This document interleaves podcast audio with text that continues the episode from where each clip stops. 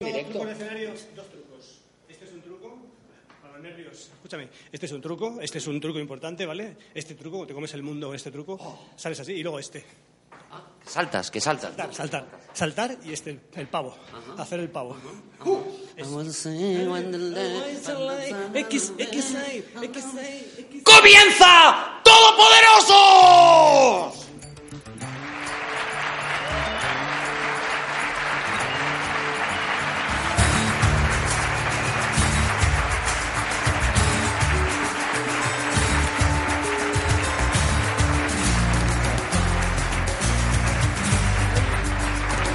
Muchísimas gracias a todos por venir. Hemos vuelto los todopoderosos.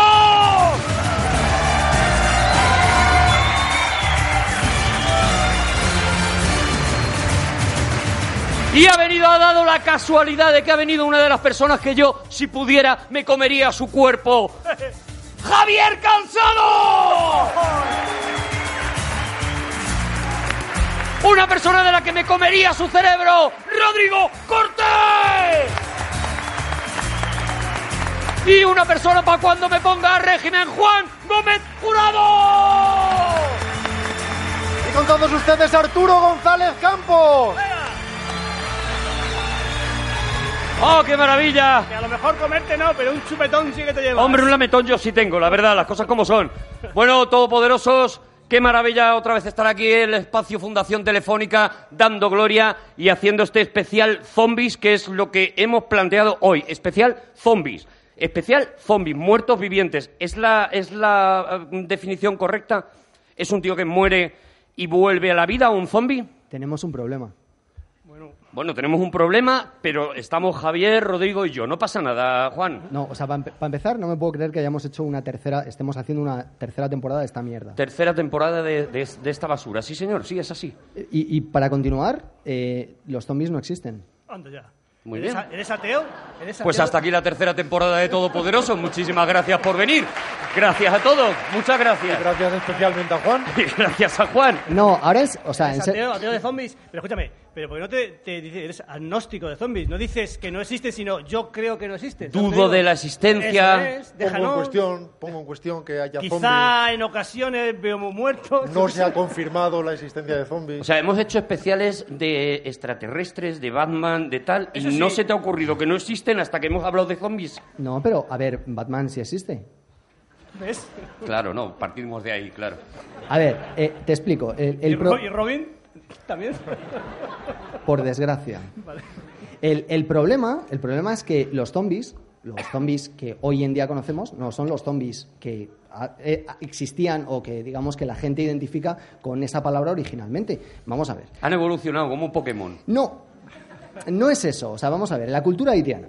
Cultura haitiana. Ex- existen los primeros casos de zombies registrados, remontándonos muy hacia atrás, a mediados del siglo XIX. La primera vez en que eh, existe un caso de zombie que alguien relata es en el año 1929, que es William Seabrook, en un travelogue, en un catálogo, en una, en una guía de viajes, en un libro de viajes, habla sobre unos, unos extraños casos de unos muertos que se levantan de las tumbas y que eh, él describe como una especie de hombres con las, Una especie de zombie, dice. Con las caras eh, Una vacías. especie de zombie que yo no creo que exista. En su primera aparición en 1929 he visto un hombre que es como una especie, no sé, como No de sé, zombie. De, zombie. Si tuviera, si llama- tuviera que llamarlo de una manera, lo llamaría zombie. Sería zombie o gacela de Thompson. Pero, pero- pero como ya está la gacela, le llaman el zombie. Los, las, las, caras, las caras vacías, las miradas perdidas, eh, no había nada detrás de ese rostro. Nos da la impresión de que no nos hemos ido de vacaciones, o sea, de que... de- de- A mí de me da la impresión de que, de que deberíamos irnos. El, el- 1929, primer zombie que no tiene nombre todavía, claro, nadie Sí, le llama zombie. Sí, sí, porque los haitianos, el, creo- el criollo haitiano, identifica esta especie de, de muerto eh, con esa palabra eh, que viene del congoleño zumbi o ensumbi, que son dos cosas Zumbi es... eh, pero zumbi no es lo que hacen los alemanes en las piscinas en verano. distintas. Eso es balconing. Y, y son los ingleses. El, y no resucitan. El, el- Y solo se rompe una pierna. el- el término, el término zombie viene, viene, directa, viene etimológicamente del congoleño en zumbi, que quiere decir, eh, o en zambi, que quiere decir eh, Dios, o en o zumbi, que quiere decir fetiche. Esa es la única manera, la única forma en la que podemos rastrear el origen de la palabra Pero, eh, en el pero África no, occidental. Pero con occidental es muy flexible, muy flexible, porque puedes decir zumbi en zumbi En o zumbi. en zambi. Pero viene, viene del latín. Zombus, zombus, zombus, zombus, zombie. ¿Qué significa? Zumba, zumba, ¿eh, zombus, zombus, zombie. Un muerto viviente, zombus, zombie. El caso es que cuando se empiezan a hacer películas sobre zombies, después de esta aparición de este, de este retrato que hace eh, Seabrook como primera, o sea, como algo tremendamente novedoso y que él casi identifica con, con la realidad. Eh, de hecho, eh, eh, se empieza a publicar en los periódicos el famoso caso de Felicia, una mujer haitiana que dicen que había Pena resucitado. que no fuera un hombre haitiano, porque tengo el dedo ya casi preparado aquí. Claro. Dilo, ¿qué más te da? Felicia, que podía. que era. de- No, di Estaba Felicia. casada con Vamos a ver. un- El, el dato da igual. Eh, Di Era- Felicia, que era un hombre haitiano. Que No, casada. No, Felicia era la hija de un haitiano. ¿Ves? Ya, ¿Ves? Te- ya nos no lo quitamos de nada. medio. No ya. te cuesta nada, Juan. Queda inaugurada la tercera temporada de Todo Poder. Que esta mujer aparece en los periódicos como si de verdad eh, se hubiera levantado entre los muertos. Pero, Pero los- esta mujer aparece en los periódicos. Quiero decir, ¿hay entrevistas con Felicia después de, A esta mujer después se- de resucitada? a esta mujer se la rastrea, no, no, porque los, los zombies no hablan. Pero Que fíjate me, la- me la veo, o sea, zombies por el mundo, me la veo saliendo, pues bueno, estamos, no, estamos bien, es- yo me vine a buscar no, un curro, tú, el programa en el que estás pensando. a un resucitado es difícil. A ver, el, el programa en el que estás pensando, que también es de gente así con la cara blanca y que han sido drogados, es Callejeros. callejeros en general. Calle- Callejeros entrevistaba a muchas Felicias, sí. ¿Os habéis fijado que todo lo, todo lo así, todo lo místico, todo lo misterioso pasa en Haití y no pasa en la República Dominicana? Que está- están al lado. Pero, ¿por qué? ¿Por qué cojones? ¿Por qué? Bueno, la República Dominicana es ¿Qué merengue, pasa en ¿eh? esa frontera? Hay algo ahí. ¿Qué pasa hay en una esa línea frontera? intangible, una La línea puerta ro- de Narnia. Es una línea roja que no se pasa. Dicen, nosotros en Santo Domingo merengue y la- el rollo en Haití.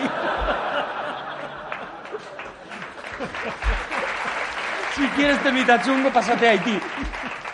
El zombie, eh, O estrictamente. sea que a los zombies, perdóname Juan, porque claro, tú estás dando una información que me parece muy interesante. Eso. A los zombies no se les llama felicios por muy poquito, ¿no? Porque Felicios. al final estaríamos hablando del amanecer de los felicios, por ejemplo, ¿no? Felicioland, ¿no? Eh, exactamente ese es mi problema. Claro. Por, eso, por eso he dicho que los zombies no existen. Porque eh, cuando en la cultura popular eh, George Romero retrata un monstruo, un ghoul, un demonio, no, sabemos muy bien cómo llamarlo, caníbal que devora carne humana, eh, la gente, los críticos, que él no cita a los zombies en ningún momento, de repente dicen, ah, mira, como los zombies. Pero no son zombies. O sea, eh, George Romero no sabía que estaba escribiendo una película de zombies cuando hizo La Noche de los Muertos Vivientes. De hecho, las primeras películas que existen de zombies, como White Zombie, que es del año... Que a lo mejor sí, sí sabían que estaban haciendo Pero una película de zombies si se llamaba White Zombie. que Porque es- lo iban a llamar White Felicio. que es, de- es del año 1932, o El Caminé como un zombie. El. Caminé con un zombie. Zombie, que es de Víctor Halperin, ¿verdad? Es de Jack Turner, pero No, prácticamente. no, la, White, No, White Zombie. White, White Zombie. White Zombie es de, es de Halperin, y luego está la otra, la que el, el protagonista tiene nombre, el malo tiene nombre de supermercado. Porque sí, Un momento que se acerca un chiste. Cuidado, si viene un chiste, No. viene un chiste, si miráis al frente lo veréis venir como Lorenz de Arabia, ¿vale? Viene así, Se ve la, camello, la nube de polvo que va levantando el así, chiste. y dentro Es que de un rato es Juan va a soltar un chiste nombre de porque supermercado, se eh. llama Es que sois muy graciosos, porque el varón Carrefour es el malo de... O sea, que se podía haber llamado varón Mercadona, siguiendo tu teoría de los felicios. Claro, claro. Pero que es verdad, pues que es que Carrefour aquí nosotros lo tenemos como nombre de supermercado, pero es nombre de malo en Haití. O sea, en Carrefour en Haití se llama de otra forma. En Haití, pero en Puerto Rico lo respetan muchísimo, ¿ves? Esto es esto todo funciona así. Sí, dime, No, no, Rodrigo, te hace que pregúntale algo a Javi. Ya, no, no, no, no. Yo, yo quiero parar en algún momento a Juan, pero tampoco sé muy bien cuándo va a llegar ese momento. Es verdad que el, el zombie clásico, el haitiano, es este esclavo es- que recibe determinadas sustancias, tras cuya ingesta se paralizan sus signos vitales, pierden el control de, de su voluntad principalmente y son usados como esclavos en algodonales y, para hacer trabajos eh, manuales pesados. son fundamentalmente esclavos a los que se castiga de esta manera. Pero el zombie tal y como lo conocemos es verdad que está ideado por, por Romero. La película Yo anduve con un zombie es la película paradigmática de ese zombie clásico que no ha vuelto a ser tratada nunca. Que no está- moría eh, tal cual, el- la persona no moría, sino que era drogada, ¿no? Era dominada por, por, por este malísimo. Con, final tetrado- moría. con tetradotoxina, no nos olvidemos. Acababa muriendo. Acababa muriendo, pero le llevaba tiempo Claro, para después. Estaba muriendo, pues como la mayoría de los Él no seres. llegaba a morir. Pero es verdad que el invento del, del, del zombie canónico, de lo que todos llamamos un zombie, es casi por casualidad por parte de, Yomero- de Romero, de George Romero, que en su momento estaba tratando de hacer una especie de versión no confesa o no completamente oficial de Soy leyenda de Matheson, precisamente. Mm. Y pensó, como los vampiros ya están cogidos, vamos a ver qué puedo idear. E ideó estos caminantes, estos muertos vivientes que sí que resucitan de forma efectiva. Después hablaremos de la mitología zombie porque es muy confusa y mucha gente la confunde con la fenomenología del licántropo y de los vampiros atribuyendo determinadas fórmulas de contagio que no son las propias del zombie. El zombie no se contagia de ninguna manera. El zombie se muere y resucita, como en thriller.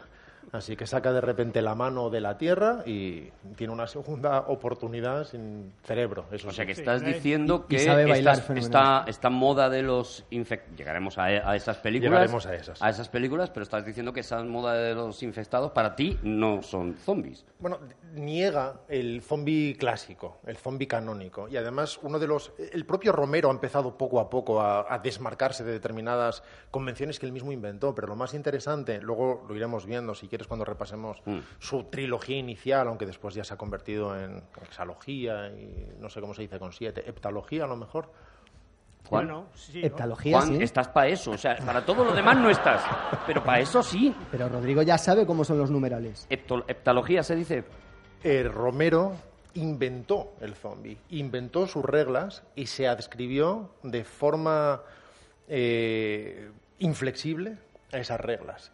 Eh, de alguna manera, cuando recordáis cuando éramos pequeños aquella eh, enciclopedia que había sobre los gnomos, por ejemplo, que era una especie de manual naturalista, como si fuera una obra del siglo XIX de un naturalista inglés que decidiera estudiar estas criaturas, y uno sentía que de verdad existían porque tenían unas medidas concretas, una resistencia concreta. Y eran siete veces más fuerte que tú, ni cinco ni, ni ocho. en siete. proporción. En proporción, claro. En proporción. Bueno, es yo, decir, yo ya estaba en la universidad yo, pero vamos. Tú ves a un gnomo, por ejemplo. tú ves a un, es que eso es importante. Tú ves a un gnomo, Mm. lo pisas y has ganado tú. Claro. No hay ninguna, no hay ninguna duda al respecto.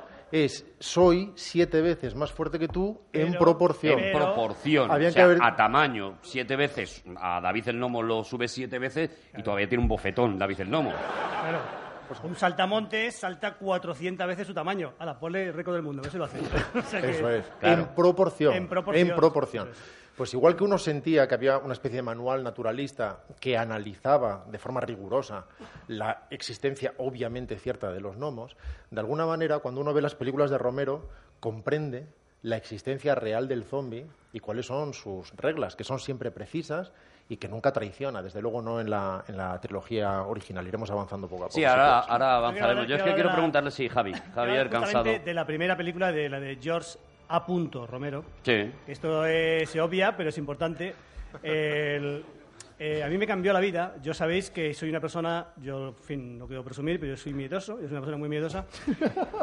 y he desdeñado siempre el cine de terror. O sea, para mí el cine de terror me parece que es, que es algo que, son, son, digamos, que trata de las pulsiones primarias, que a mí no me interesa. Yo no veo ni porno ni terror.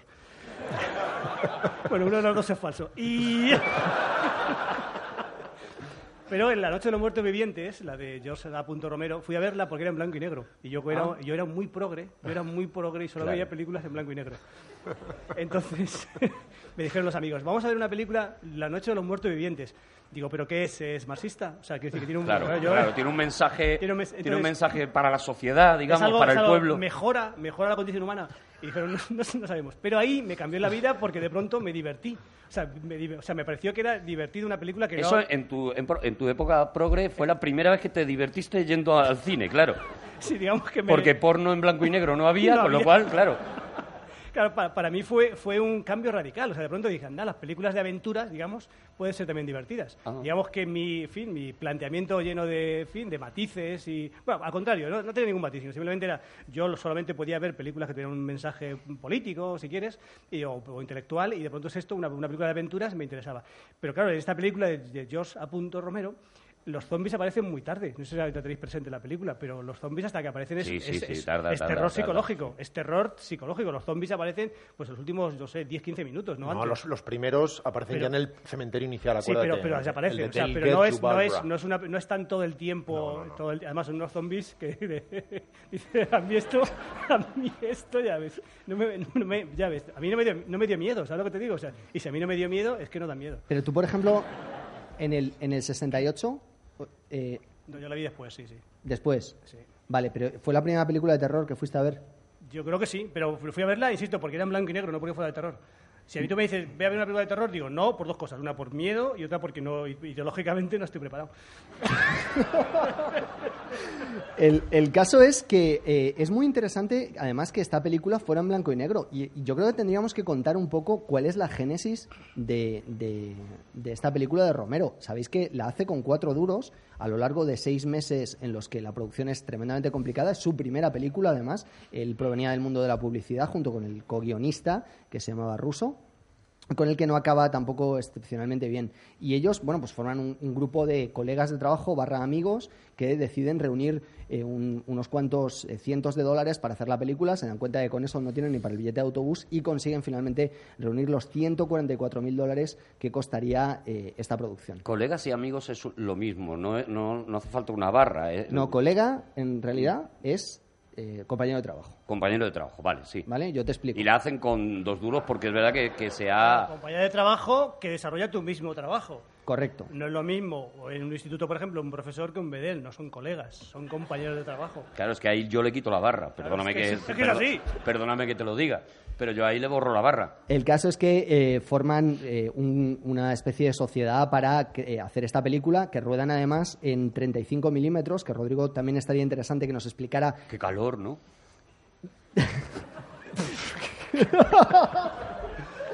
Esto se merece un aplauso, creo. No, no, no, lo que se merece es un abucheo. Lo, lo que se merece es una explicación. No, pero sí que es importante que expliquemos que rodar en blanco y negro y en 35 milímetros en Fahrenheit. 1968 es eh, el colmo de la pobreza. O sea, son un poco. No, es, es mucho más pobre rodar en 16 milímetros, por ejemplo. Que es como, no, lo digo en serio. o sea, Claro, sí, sí, no, sí, no- sí. No porque sea menos de la mitad, sino porque es un formato más barato y más asequible. O sea, 35 milímetros es en realidad un pequeño sueño.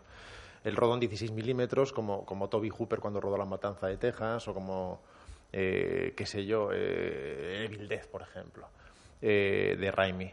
Son estas películas que se convirtieron en un momento dado en algo importante, gestándose en determinados festivales, que adquieren una aura mítica y que cambian el género. Muchas veces no necesariamente porque sean películas objetivamente particularmente buenas, sino porque simplemente son muy diferentes o suponen una sorpresa o un revulsivo para el género. Esto sucedió, por ejemplo, en el caso de La Noche de los Muertos Vivientes, que efectivamente sí que se rodó, sin embargo, en blanco y negro por esos motivos, porque además era más manejable, más manejable incluso desde el punto de vista del arte. Algo del, cuando digo del arte no me refiero del arte como palabra grandiosa con una A mayúscula, sino de la dirección de arte, o sea, del diseño de producción.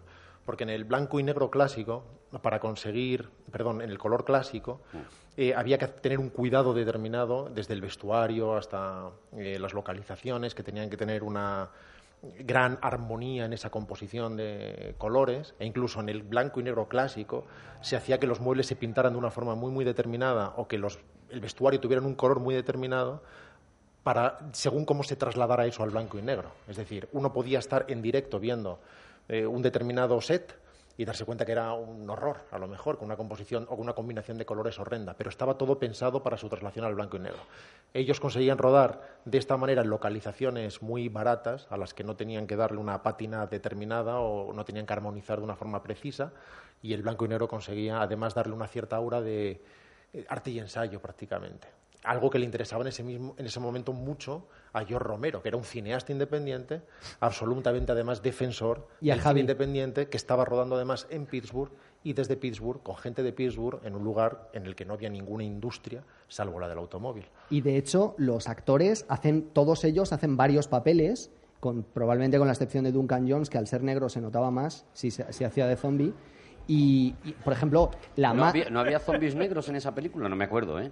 No, la verdad es que no. Claro, Había- porque se notaría, dice, mira, el único negro que tiene está repitiendo papel, claro. Claro, por ejemplo, ¿sabéis que hay un plano eh, muy famoso que daba bastante asco? Que es el de una mujer que coge un- una especie de cien pies del árbol y se lo come. Esa actriz es la misma que está haciendo de la madre de la niña que termina en el sótano, pero está maquillada de una forma en la que no se nota. En la ropa la cogen de los, eh, de los almacenes de las oficinas del Ejército de Salvación, eh, de su equivalente en Pittsburgh que se llama Goodwill. Eh, la sangre es sirope de chocolate, porque no tenían, fijaos que antes, hoy en día la sangre se hace con sirope de maíz, pero era más caro ese. Entonces cogen el de chocolate que es más barato y total dicen, bueno, en el blanco y negro no se va a notar si es marrón o, o es negro. Lo que sí que es verdad, un poco lo que, lo que decía Javi, es que son películas que incluso vistas ahora mm, eh, eh, son películas que visualmente son muy impactantes y para aquella época mucho más. O sea, el cine de terror hasta ese momento pues eran los clásicos de la Universal, no se había cogido una eh, cámara al hombro, no se hacían esos, esos montajes tan bruscos como, como ya sí estamos acostumbrados a ver, ¿no? Y estoy pensando pues en La Matanza de Texas y, y Yo demás. en esta película ya te involucras más. O sea, digamos que eh, la otra es más, como decir, como, eh, no es que sea teatro, pero es más, estás, estás, eh, es más espectador. Pero aquí estás metido dentro, de la, dentro de la, del, del film, ¿no? Y entonces, el, claro, te crea, te empatiza de una manera con, lo que, con la peripecia de los personajes que estás, eh, estás en tensión. Y, y a mí me parece que es, eh, bueno, a mí, a mí me cambió la vida. Eh, o sea, que quiero decir que me, me cambió radicalmente. Y luego, la otra, la otra película, segunda, que una, una- un- no no es un remake, pero una segunda parte, Zombie, esa me cambió, luego hablaremos de ella, esa me cambió la vida radicalmente. Zombie me cambió completamente. ¿Pero por qué? ¿Por qué? No, hablemos ya. Pues eh, Zombie, ¿sabéis? ¿Os acordáis de cuál es la película Zombie? Sí, el, es- el Down of the Dead, el Down of the Dead original. Eso es, que es un, un grupo de está en un plato de televisión y entonces de pronto ya los zombies ya se han revelado y hay miles de zombies por Estados Unidos, claro, que es donde pasan las cosas. Que, es, que, es que, vamos, que sería tonto. Vamos a ver, si yo soy americano, hago una película, digo, esto no pasa en España, pasa en Pittsburgh, nos ha jodido, es así. Es así. Entonces, el. saco mis. En Alpedrete, pues, por lo que sea, pues se da menos Claro, el zombie. entre- Pasa menos. Entre el acueducto de Segovia y el Monte Rushmore, saco el Monte Rushmore. Es que es, así- es que es así. Entonces, el- el- el- este, esto ocurre que los, lo consiguen, voy al, voy, al, voy al- voy al grano, los protagonistas consiguen erradicar todos los zombies de un mall, de un centro comercial, y se van a vivir, y prácticamente, yo no sé recuerdo, pero la mitad de la película o bastante, se desarrolla Más- ahí. más de la mitad, Más de la mitad sí. se desarrolla ellos viviendo en un, en un centro comercial gratis. Y yo era feliz viendo eso. En aquel momento, en aquel momento yo era trotskista, ¿vale? Entonces, a mí me, me dio un aldabonazo. Digo, pero ¿cómo puedo estar yo, cómo puedo ser feliz viendo a gente consumiendo sin parar y siendo, siendo felices? Digo, esto me está, esto, ¿qué me pasa a mí? Me siento culpable, y me, claro. me transformó completamente esa película. Me que transformó insisto, ideológicamente. te volviste capitalista. Romero, Me volví, sí, un- un- una mezcla. Socialdemócrata.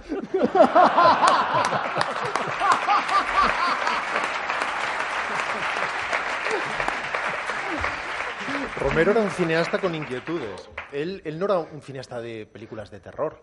Así como Raimi sí que era un enorme admirador del terror y lo que quería es hacer películas con sangre y tratar de revolucionar el género.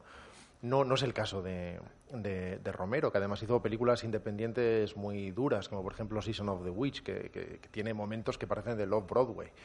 Pero de alguna manera, si uno analiza sus primeras películas de zombie, sus tres primeras, que son La Noche de los Muertos Vivientes, Zombie, que es el original Down of the Dead, y El Día de los Muertos, son películas que en gran medida definen su década. Una es una película que define los 60, otra define los 70 y otra define los 80. Hay un comentario político que no resulta obvio en la película de los 60 que tiene mucho que ver además con las tensiones raciales. Y esa es una de las razones por las que el personaje positivo, el más positivo, el único que es eh, proactivo y noble y generoso, mientras que los demás son absolutos egoístas, es precisamente el negro, el único negro que hay, que además sobrevive y muere de la forma más ridícula, más estúpida y más gratuita y cruel del mundo en el último instante.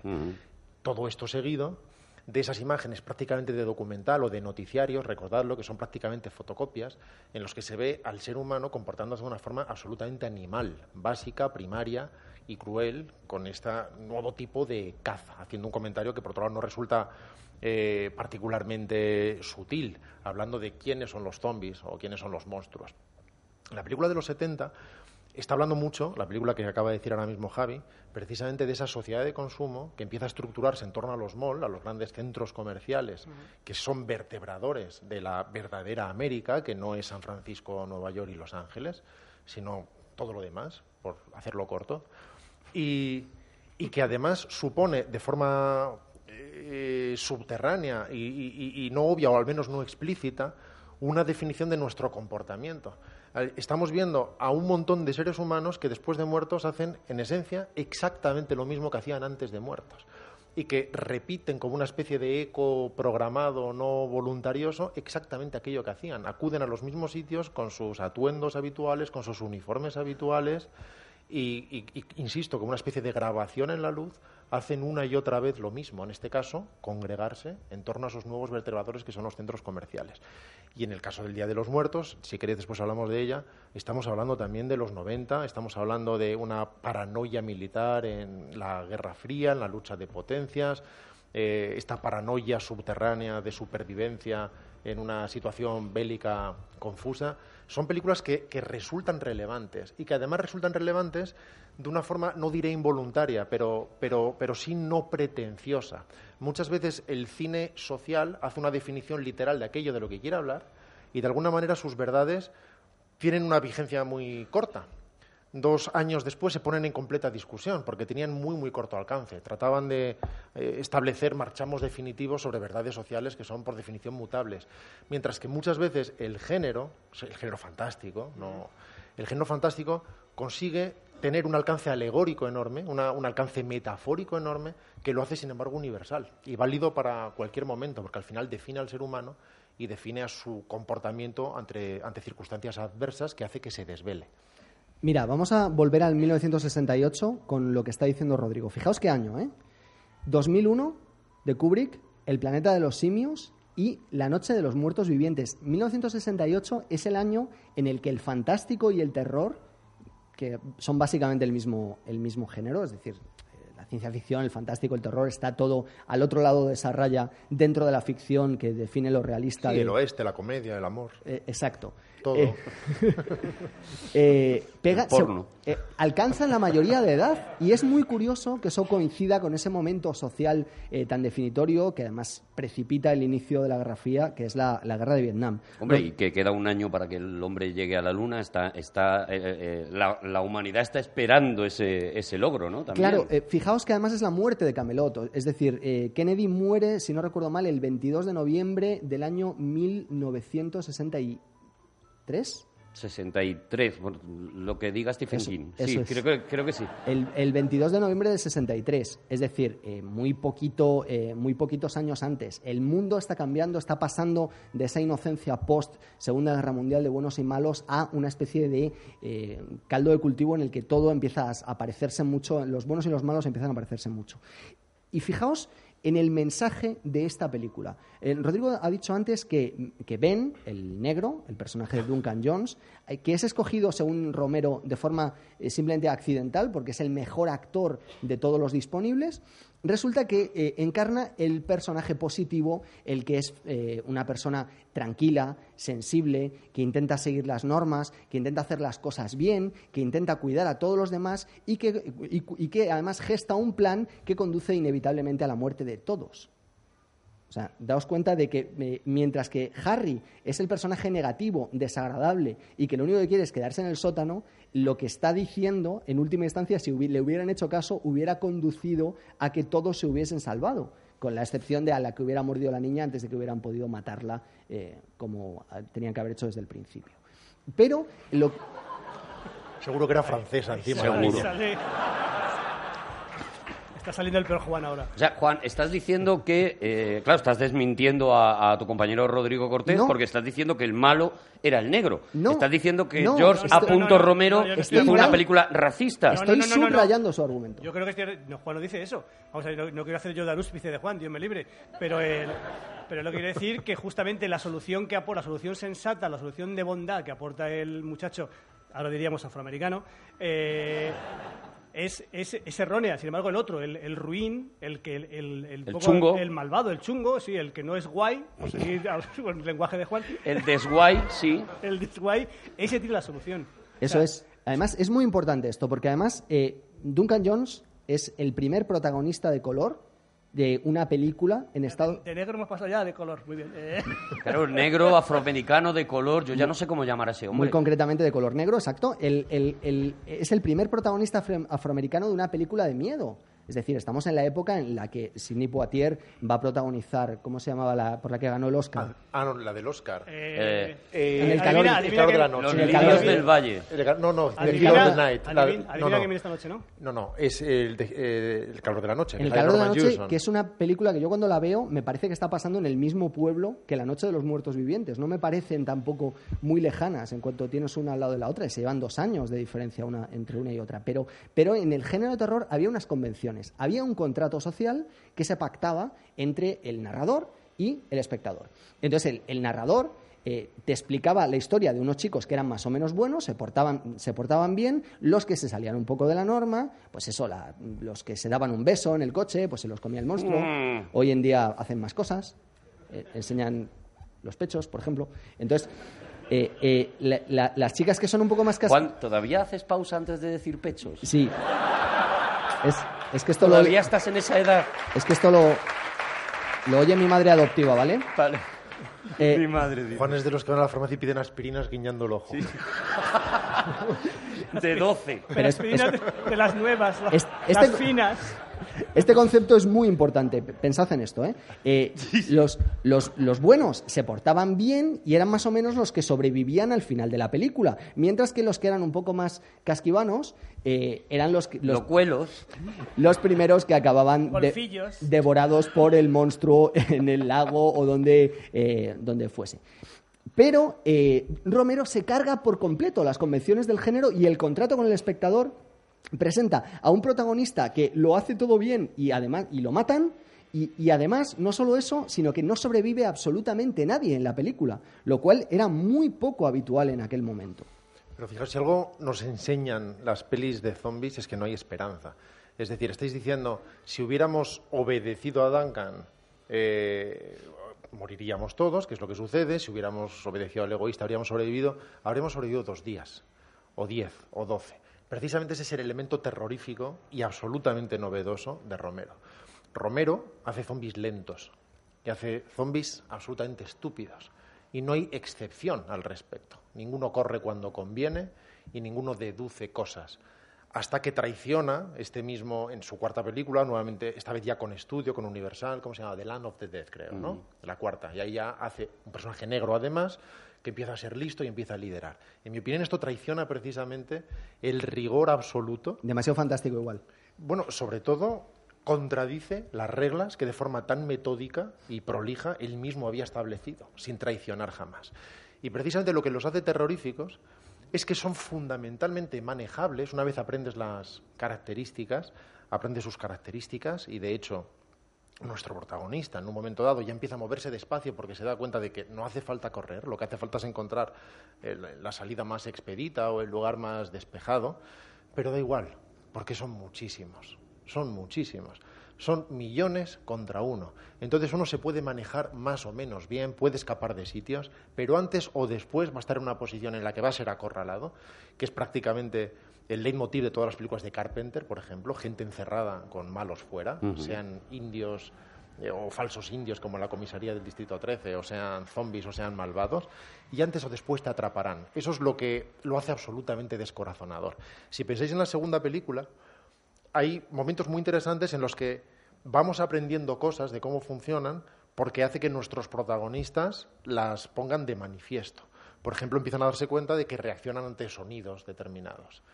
Y basta con ponerse en un lado determinado, empezar a hacer ruidos, los congregan hacia allí como un rebaño de tarados, de esta manera despejan otra zona y consiguen escapar, hasta que lleguen a una situación en la que ya no sea posible esa salida. Pero ese manejo que hace que ninguno sea un vampiro eh, inteligente o que sea un licántropo sagaz, sino gente sin ninguna voluntad, pero que es mucha más que tú, es lo que convierte la peripecia en desazonante. Ayudadme porque yo no lo recuerdo. En estas películas estaba ya la convención de si te muerde un zombie, tú te conviertes en zombie o, Sí, sí, o- sí que ocurre. no. La niña es mordida y por, y por eso enferma y muere. No. Yo no me acuerdo, ¿eh? Yo me gustaría decir... decir- Hay un no niña. a un lado, Hay un no, hay un, Hay un, No, sí, no, hay un sí tajante a este hay un señor mayor que no se acuerda. Ya, bueno, ya, pues eh, Una enfermedad que tengo ya que... tenemos, Es que tenemos además- debate. Hay que aclarar este que tema. la- la vida- Tenemos debate y si alguien tiene unas agujas de punto, pues Javi va a estar un rato ocupado. Yo lo vi la semana pasada. Hay que aclarar esto cuanto antes. La semana pasada eras trotskista. No, eh, digo la de la, la noche de los ¿Y él qué vivientes. Déjame... Hay que aclarar este tema cuanto antes porque es muy confuso. Y ahora que por fin hemos conseguido aclarar el del gran pitufo, creo que es importante. No, hombre, claro, si no, no, si vamos, vamos desenterrando No, mierda este, este programa, programa. este programa hay que recordar que es un servicio público. Venga, Continúa. Adelante. Los zombies resucitan por una única razón, que es porque sí. Y, y eso es cuando mueres. Una vez mueres, si existe esta epidemia, sea cual sea su causa, jamás aclarada, resucitas. Ya está, porque has muerto. Es decir, si te mueren, te infectan y debido a ello te mueres, que es lo normal, entonces resucitas. Si es porque pisas un clavo, también. Y si es porque tienes malaria, también. Por eso, al principio de la Noche de los Muertos Vivientes aparece una mano emergiendo de una tumba. Nadie ha mordido a nadie. Simplemente por la razón que sea, el contador se pone a cero. En una noche que, de- que pone el apocalipsis en marcha, Ujú, paciente y cero. por algún motivo los muertos resucitan. Pero yo defendiendo a, a mi amigo Juan, eh, creo que él puede tener parte de razón en el sentido siguiente. Tú te mueres de una muerte natural, digamos, y puedes convertirte en zombie o no. Pero es seguro que si te mueres porque te ha mordido un zombie, te conviertes en zombie. No. Sí, vamos te a ver. mueras de lo que te mueras, resucitas. No, no, no. es- eso, eso, ¿dónde dónde está explicitado? En todas las películas serias del ramo, cualquiera que muere, resucita. Pero, pero por Cualquier favor, académico pasa de es los que zombies te lo- diría claramente Lo que pasa es que cuando la amenaza principal es el ataque zombie, la causa probable de muerte en la película es el mordisco de un zombie, el ataque de un zombie, el desmembramiento Sí, de un claro, zombie. Claro, pero premisa- si tú, por lo que sea, a ti te da un golpe de calor, eh, Eso es. tal, pues ta- Solo te que mueres sería y vuelves a ser zombie. si Me pongo- hacemos una peli de zombies. este lado, me pongo contigo. No, pero vamos a ver, sí, sí, pero digo, ¿dónde está, ¿dónde está eso de una manera fehaciente? ¿Dónde se ve que una persona que ha muerto no por, por mordida de zombie es zombie? ¿Sabes lo que quiero decir? O sea, lo que sabemos clarísimamente aquí en este lado de la mesa, En el principio de la primera película de zombies, que es La Noche de los Muertos Vivientes, No, en pero- la que salen de sus tumbas muertos porque sí. pero, si- pero si, si estamos Eh, diciendo lo mismo, que hay, hay radiación espacial, no nos olvidemos. No, dicen Ocurre- de todo. ocurre Por algo. lo tanto, olvidaos de los mordiscos. pero no todos Que los- no son vampiros. Pero es que, según eso,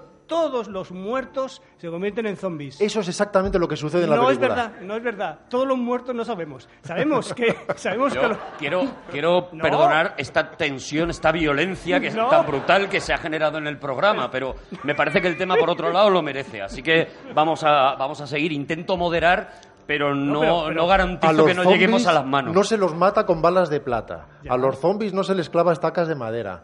Los zombies no tienen ningún problema con la luz de la luna. A los zombies les puedes poner todo el ajo que tú quieras y todos los crucifijos que tú quieras. Solo vale un y bate. los- claro. Y si un, un zombie te muerde en el cuello, no os trae de ti nada más que el alimento sucinto que necesiten para pasar el, día y por lo visto la eternidad si alguien no pone remedio. Pero eso es lo que es un muerto viviente. Un muerto viviente es un zombie es un ser que está vivo y que hay que matarlo. Eso es lo que es un zombie. ¿Está vivo? Pero un momento, ¿está vivo? ¿Estamos o no estamos? Los que estén conmigo para acá. No, pero Pero, pero escúchame, pero está vivo en tanto en cuanto, no está vivo. no. Aquí es donde tenemos el problema. Es un muerto que está vivo y que evidentemente ¿Pero es más muerto o hay más que vivo? matarlo. No, tenemos un problema. Y la respuesta a este problema nos la va a dar Baruch Spinoza. ¿Vale? Bueno, Pues, pues, venga, que venga. pues aquí nos quedamos esperándolo. El problema de, es que Baruch Spinoza se murió en el siglo XVII. Bueno, pero estamos hablando de ¿Cuánto- zombies, no descarten nada. ¿Cuánto daría ahora Baruch Espinosa por estar con nosotros tomándose una galleta? Tan a eh? gusto. Fijaos, es curioso, en, el- en- en la Noche de los Muertos Vivientes no se menciona jamás la palabra zombie, no se define un origen, en las noticias se especula, se habla incluso de rayos cósmicos que quizás estén alterando sí. algo, porque Sí, la gente está tratando... Y en el doblaje español se habla de ellos de una forma tan ridícula como de espíritus. Se habla Es siempre porque los- traducen literalmente ghoul, que quiere decir demonio. Efectivamente. se les da ese nombre legendario como forma confesa de, de definir que no tienen manera de referirse a ellos. Y entonces improvisan eso, esa especie de, como les podrían haber llamado, espectros o cualquier otra cosa. No hay definición.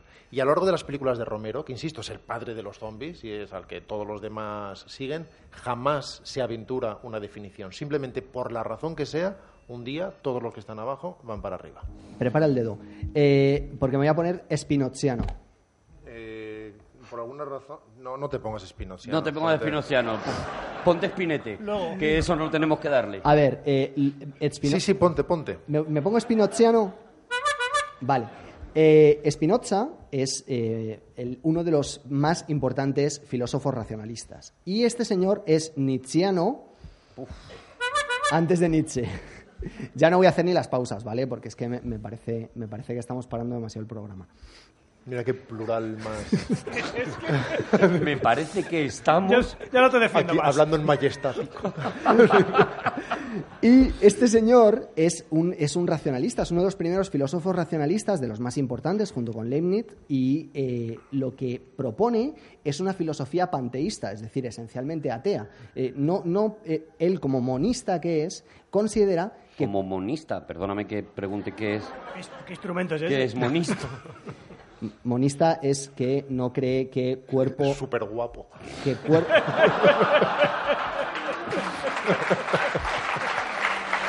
No, es, eso es tronista.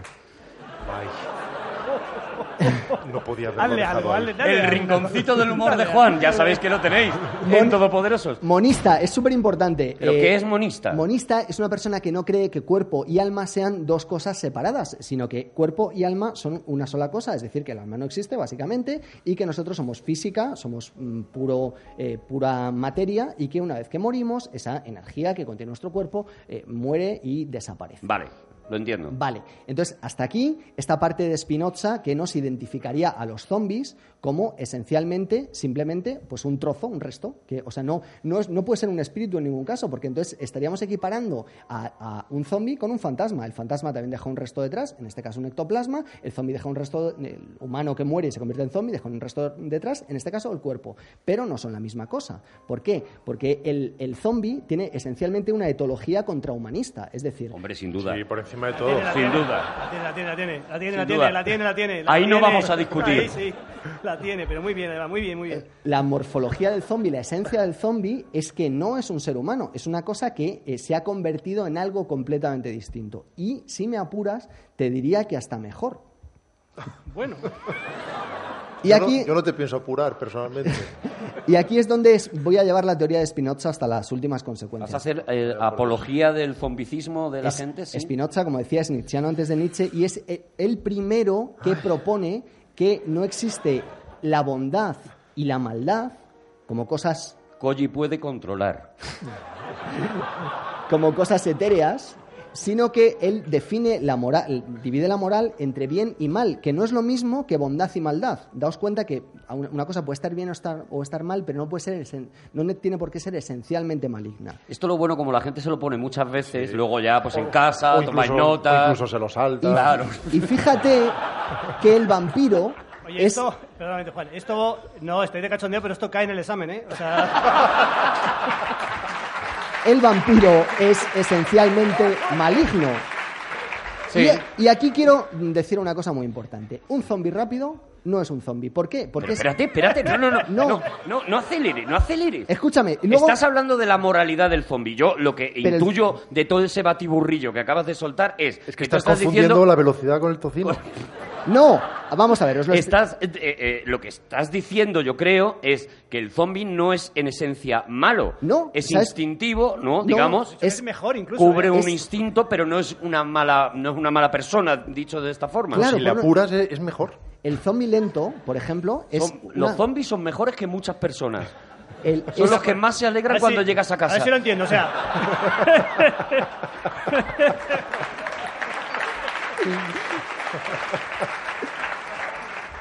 O sea que no, iba a decir que la madre Teresa es santa, pero si fuera zombie, imagínate. Vamos a ver. No hay es maldad, que- en un zombie no hay maldad. Exacto. ¿Sabes por qué el zombie no es malo, no es maligno? Porque no, porque no tiene tiempo. O sea, No. escúchame, el zombie, El zombie tiene Porque el diablo cuando no tiene nada que hacer con el rabo mata moscas. el zombie, Tú dale le- a un zombie una ocupación, haz esto. el, el zombie, Y el le- zombie te responde. el zombie se levanta Le por tiras la pelota y te la trae. El zombie se levanta por la mañana y dice, yo, ¿cuál es mi trabajo? Comer. El zombie tiene un puto, tiene un puto trabajo y lo hace de la hostia. O sea, el zombie dice, a ver, ¿yo qué, Pero, tengo. ¿yo qué tengo que hacer? Yo lo que tengo que hacer es comer personas. Y no se preocupa de nada más. Es decir, o sea, pueden, el tío no, no dice, no, es que voy a fastidiar a, a mi, a mi compañero Claro. zombie. No, No. él es una máquina No, el zombie no tiene Instagram para estar moneando ahí, para estar. Le voy a dar me gusta, no sé qué. No, señor, no Es tengo hambre, tengo que comer. una Estoy máquina. tan contigo, Juan. Es una máquina perfecta de hacer su trabajo. Yo con lo cual el- no tiene tiempo para la maldad. Yo tengo una enmienda, una enmienda a la totalidad un poco al, al, al zombie, al zombie en esencia, al, al zombie zombie. ¿Por qué, no, ¿Por qué no se comen entre ellos? Yo no lo entiendo. esa, esa necesidad que tienen de no, no pensar, y de, joder, ¿qué más me daría comerme, ¿sabes? Claro, uno que ya está zombie. No, comen carne fresca. Sí, sí, comen Claro, rico, es que la carne de zombie es carne, es Pero carne es muerta, carne- eso- ¿sabes? Eso, Carne... come carne fresca porque a George a punto Romero se le puso. Pero Ah, si, ah, pero- si ah. George a punto Romero dice que se coman entre ellos, Bueno, pues haberte pedido tú Vale, inventar los zombies. Vale. Pero los inventó él, se lo cogió él, se lo pidió él, Claro, y entonces él primer- inventa las reglas de los zombies. Vale, Y los demás seguimos las reglas de los zombies. Es verdad que lo que no pueden ser es espíritus, porque si por algo se definen es por su ausencia, es decir, son cáscaras vacías. Lo más interesante es que, de alguna manera, precisamente al exacerbar lo que de alguna manera somos, se convierten en un espejo de nuestra acción diaria. Es decir, lo que está mostrando es seres absolutamente vacíos que se comportan de una forma mecánica, repitiendo actos sin una voluntad concreta y con una finalidad, eh, si yo fuera Juan, diría teleológica. Pero, como no soy Juan, Lo has soltado. Sí, pero... no, no, soltarlo lo has No, soltado. lo has no lo hecho ha en dicho. plan, lo, has- lo ha hecho en plan, no lo eh, dicho, tiro no lo la piedra y dicho, yo no lo escondo he la mano. Yo no lo he oído. tú Lo he, no lo has dicho como, dicho. lo he dicho como avergonzado. No lo, ha- no lo ha dicho. Además, si lo hubiera dicho, se hubiera puesto una bocina o algo. Pero Y al final dices, entonces, ¿cuál es la diferencia entre el zombie clásico y el ser humano clásico? Fundamentalmente ninguna. Es la definición exacta del comportamiento de cualquier Julián que se levanta por la mañana y que repite de forma cíclica, de completamente hipnotizado y sin ninguna intervención de su voluntad, los mismos actos una y otra vez. Esa es la parte interesante. Bueno, y si nos ponemos elevados, me imagino que moviéndose por necesidades, en este caso muy primarias, que son el, ham- el hambre, pero el ser humano diario también se mueve por necesidades. Necesito pasta, me quiero comprar el teléfono de moda, etcétera, etcétera. De alguna manera. Está es- levantando la mano, Juan. está pero Juan, de verdad, son tres temporadas. No hace falta que levantes la mano. Si sabes que no queremos que hables. Hay una diferencia entre el, el ser humano clásico y el, el, el zombie clásico. Y es eh, la ausencia del individualismo. Vamos a ver. El, el individualismo es esencialmente que el individuo se basta a sí mismo por sí solo. Lo había entendido más que lo del monismo. ¿eh?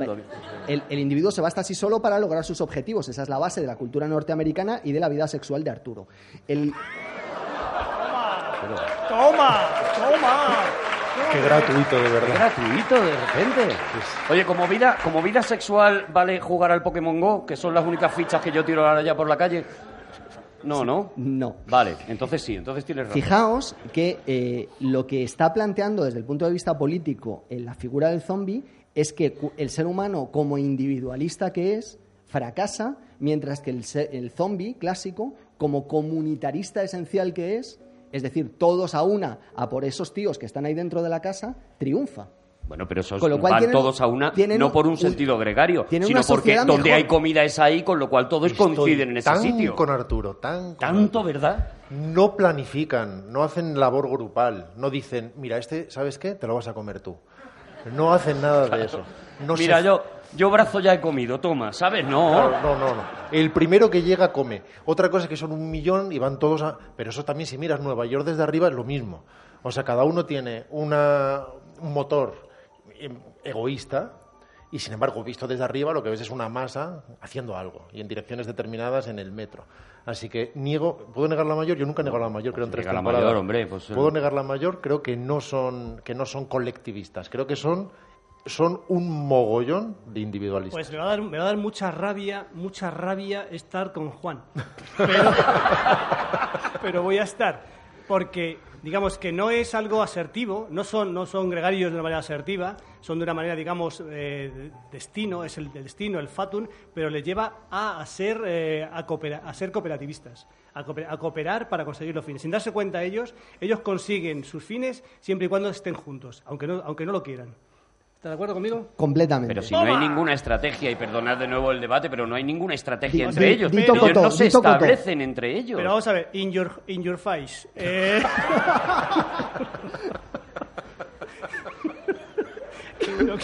Venga. que no quiero decir. Es que, Escúchame. ¿sabes, sabes qué pasa? Que, Venga, es que, in my face. Que es que... Igual, No. igual en ti queda poco fresco o poco natural. Lo de in your face. Bueno, in your face. Escúchame. eh. La your- próxima vez di bucaque. Venga. Quiero decir que ellos, si son, si, son, eh, si llevados al, llevados a- llevados al absurdo, esa actitud individual no les, no les procuraría ningún éxito, ningún éxito. Solamente no obtienen éxito cuando for- forman grupos a su pesar. Y el ser humano. El ser humano solo tiene éxito en tanto en cuanto colectiviza a su pesar. Porque Eh, lo eh, hace a su pesar. ¿Y Robinson Crusoe? Y Robinson Crusoe y tiene los un éxito. anacoretas Pero y qué- San, San Bartolomé Estilita. Pero no estaremos comparando a los anacoretas con los zombies No, o, no, no. o diciendo que están remedando el Perdona, ya comportamiento hemos hablado de. Teresa de No, Calcuta. no, no, pero ya- una, una anacoreta se mete en su cueva y él al- alcanza sus objetivos. Pero qué como- éxito como consigue como ese Arturo. señor. Un anacoreta sí, pero un zombi no. Sí, porque el zombie tendría que salir a la calle y, y si tiene que comerse más gente que está dentro de una casa, pues se los come gracias a que son más. Es que es así de sencillo. Qué aburrido ya. Es, es un cuerpo de cuerpos. Vamos a... Sí, no, no, no, no, ¿Cómo no, se no, llama? yo- yo- ¿Cómo se llama ese cómo se llaman los animales? Por ejemplo, las abejas, ¿cómo se llama? Es un- es un- Digo las, no la, no la abeja, las abejas. Los enjambres. Sí, pero es un animal, tiene un nombre, ese tipo de que, es- Enja- que en- todo, el- todo el enjambre, no, Grega- no, pero me refiero- gregarios. No, no, bueno, ya lo miraré en, en Google después. Felicios. Cuando hagamos un descanso lo miro en Google. Es un animal, toda la, toda la, toda la colmena es un animal, toda Ah, la ya, colmena. entendido, Sí, es un enjambre. Sí, sí, sí. Pero no, pero tiene un nombre. un Es un- nombre- Sí, sí, que lee Mur... Que... Javile, Javile, tiene es un que tú nombre, das lo que por pasa es que hecho yo que, tengo- nadie lee ¿Por Javile. qué, ¿Por qué no creéis que los zombies deben correr? ¿Sabes cuál es el problema de los zombies corredores? El problema de los zombies corredores es que, que... empieza en 28 días después, que es la primera película, la de Danny Boyle, en la primera película en la que los zombies de repente putada. se ponen a correr, se ponen todos locos y se ponen a correr. Corre mucho Que yo no les el- llamaría runner porque van vestidos con unos harapos y un runner se tiene que dejar una pasta en, en- en hacer el, en todo el equipo y tal. Pero, ¿por qué os parece mal que El problema, el verdadero problema es que las primeras pelis de zombies atletas son buenas. Y eso es una auténtica putada. Claro. Eso es una auténtica putada porque lo volvió a cambiar todo. Deberían haber sido malas y no habría habido ningún problema. Habrían sido películas inofensivas. Pero lo que sucede con los zombies atletas es que los hace gente que no respeta particularmente el género de zombies. Mm. Y que considera además que es muy poco interesante y que le va a dar un alcance alegórico sin darse cuenta de que siempre lo tuvieron. Y por ejemplo, Denis Boyle decide, con guion de Alex Garland, que los va a convertir en infectados y que va a hablar de la rabia, de la rabia que les consume. Y de alguna manera, de hecho, esta misma infección, esta misma enfermedad le llama the rage, le llama la, la propia, la propia rabia, Rabia, sí. tratando de darle significado a algo que siempre lo tuvo. En este momento hace exactamente lo contrario, conseguir que todo el mundo lo vaya lo más rápido posible, lo cual es también terrorífico, claro, es terrorífico de una forma muy distinta, pero digamos que es terrorífico de una forma más obvia. Evidentemente, si te persigue un tío mazado a una velocidad superior a la media, da miedo. Igual que si te persigue Jason, o si son 150.000 Jason, o si es, como en ese caso, todo el circo del sol infectado detrás de ti, efectivamente da Y miedo. los sabandeños. Y la película está muy bien, la película está muy bien. La película además bebe de la fuente también clásicas en esencia, prácticamente empieza como Soy leyenda, Sí, igual. alguien que se despierta en un mundo abandonado y vacío, después se empiezan a... Y, so- y sobre todo yo creo que el Día de los Muertos es la que de alguna manera más, eh, más influye en esta película. ¿Recordáis en el Día de los Muertos incluso ese zombie que el científico trata de analizar para ver cuál es su grado de educación, de aprendizaje? Y descubre que fundamentalmente ninguno. Lo descubre del modo más duro y, sin embargo, objetivo, que es muriendo a manos y dientes de, de este zombie. Todo eso lo vemos también en esta película, el helicóptero, que es el último plano del Día de los Muertos, etcétera. Y el problema es que está bien. Y estos infectados son los que toma Zack Snyder para hacer un remake directamente de zombie. Sí. Del zombie del centro comercial, el zombie de supermercado. Pero nuevamente con Amanecer de zombies los muertos, sí. del Circo del Sol. Que además tiene un prólogo absolutamente brillante, aterrador, en que cada uno corre más que el otro, batiendo récords olímpicos.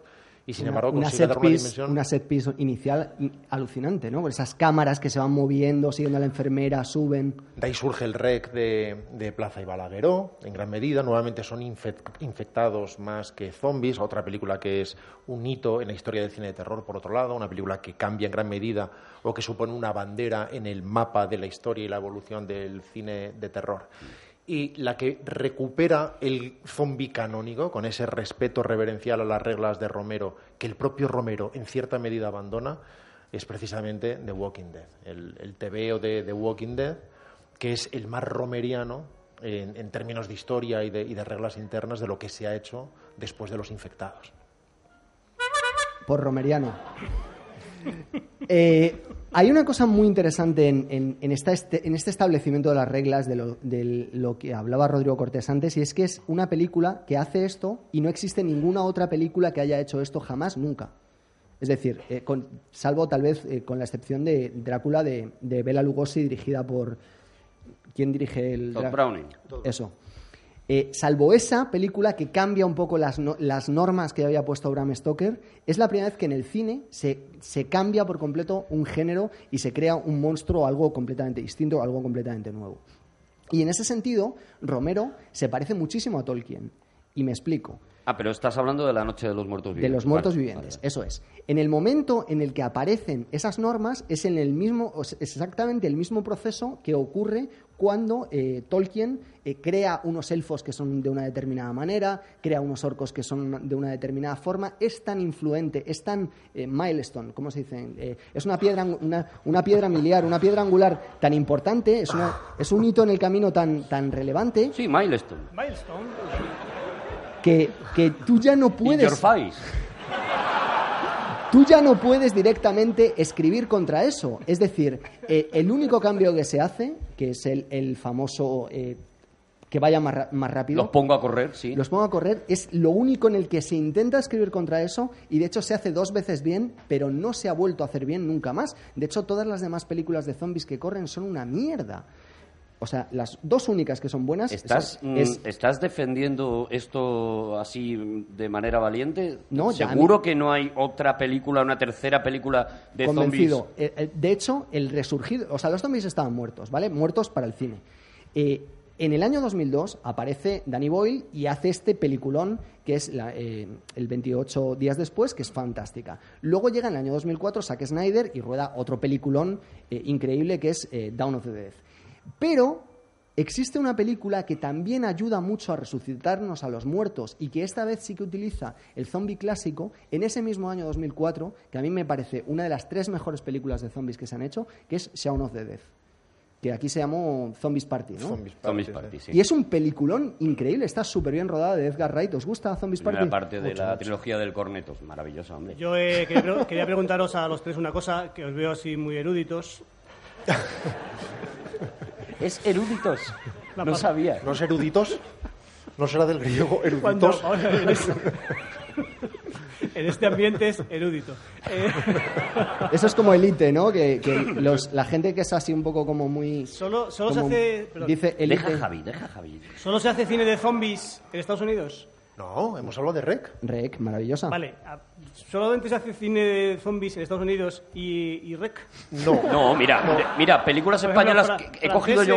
Sí. Francia hace cine Mira, de zombies. La No, mejor no, peli de no exploitation cine. de zombies de Romero es española, precisamente. Que es la de no profanar el sueño de El los sueño de muertos. los muertos, sí. Es una película española. Aquí en España se han hecho películas, hay algunas, claro, hu- hubo un, un- un subgénero de, de zombies, hay una maravillosa que se llama El ataque de los muertos sin ojos, que como amenaza a mí me parece poca, ¿sabes? O sea, están muertos y no tienen ojos, bueno, pues ya vendrán. Yo la he visto. Se desarrolla en un pueblo, no sé Es si... una de- desventaja, de a priori.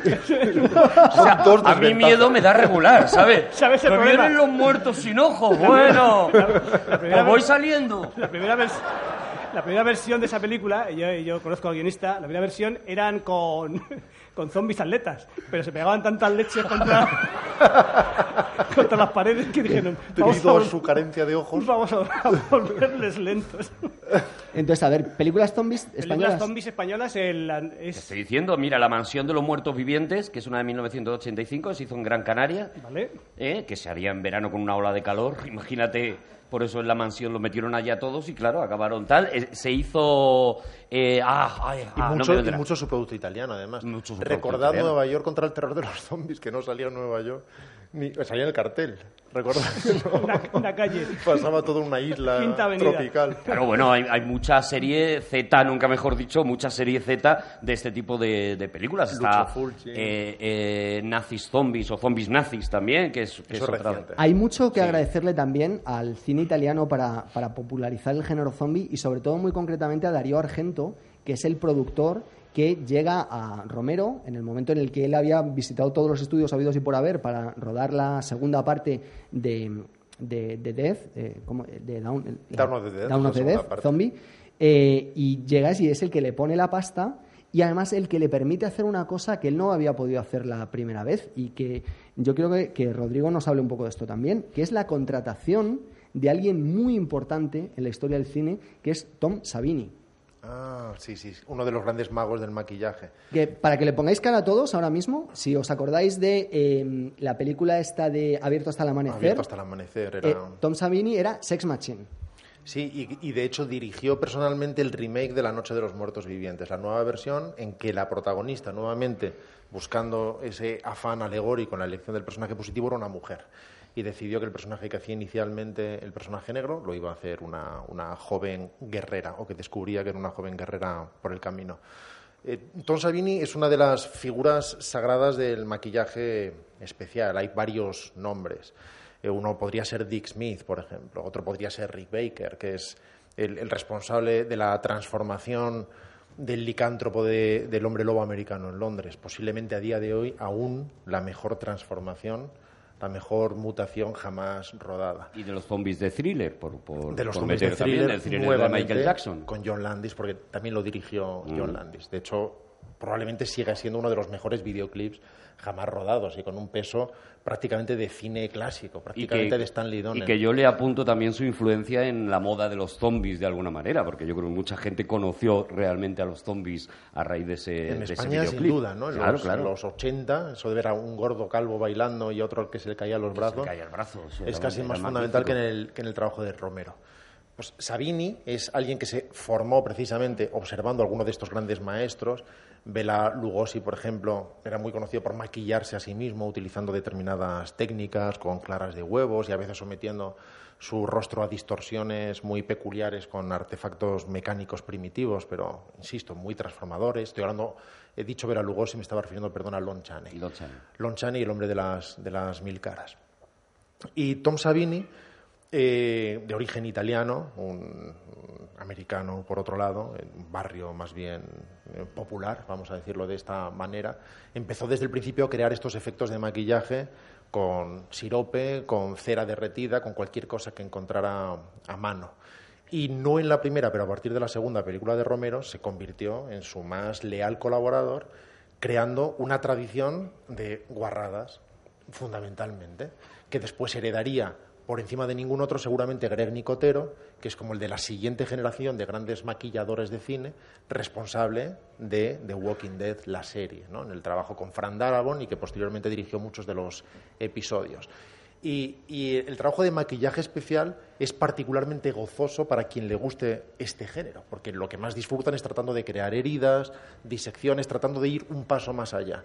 Puedo hacer que medio cuello parezca arrancado, puedo hacer que media cara parezca arrancada y empezar a ver piezas dentales y músculo y eh, curiosamente son grandes conocedores de la anatomía humana precisamente Es curioso porque, la desvela. Él además, ¿sabes que cuenta que él descubre eh, la anatomía humana?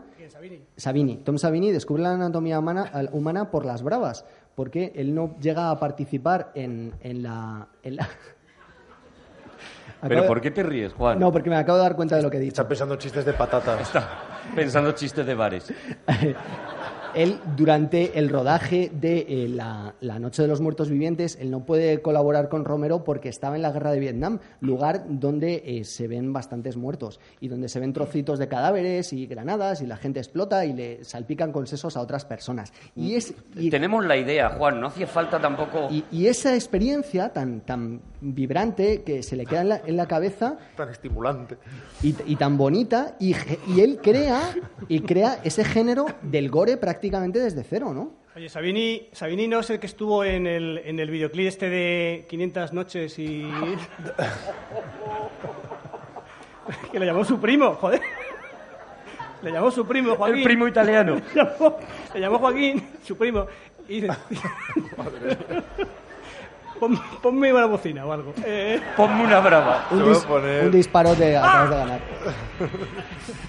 Pues Tom Savini, de hecho, se dio a conocer sobre todo con Viernes 13, que es una película horrenda a todos los niveles y, sin embargo, inevitablemente popular porque fue casi el inicio del slasher, aunque en realidad todo esto nació antes. Casi siempre que tenemos una de estas películas fundacionales, nunca son de verdad la primera película. Casi siempre ha habido algunos intentos incipientes previos que no calaron. En este caso, por ejemplo, The House of a Thousand Corpses, por ejemplo, sería una película anterior. Que es la casa de los mil cadáveres, ¿no? Sería, bueno, tú estás hablando de la, del remake que... De Rob Zombie. Efectivamente, de Rob. Pero tú lo- la- la- las tiras así que no... y puedes hacer daño. Acabas de decir que Viernes 13 es una película mala. sí, lo ha dicho, sí, lo ha dicho, lo ha dicho. como- Lo ha dicho. Hay gente O sea, dolida es que aquí, a- hay gente que ha, hecho, ¡Ah! se, ha tir- se ha echado así la mano al pecho. ¿A quién le gusta Viernes 13? A mí no. A mí Viernes 13 ¿Cuál es Viernes parece 13, la de Freddy? La de, de- La de David Cunningham. Todopoderoso, señores. David Cunningham tiene, tiene una virtud que es que hace a Wes Craven bueno, por ejemplo. Da la impresión, da la impresión de que Wes Craven es un buen director comparado con Cunningham, que fue productor de muchas de las pe- películas iniciales de, de Wes Craven. Pero Viernes 13, así como si pensamos, por ejemplo, en Halloween, de Carpenter, es una película llena de méritos y de pulso cinematográfico. David Cunningham no sabe apenas por dónde se asoma uno a una cámara.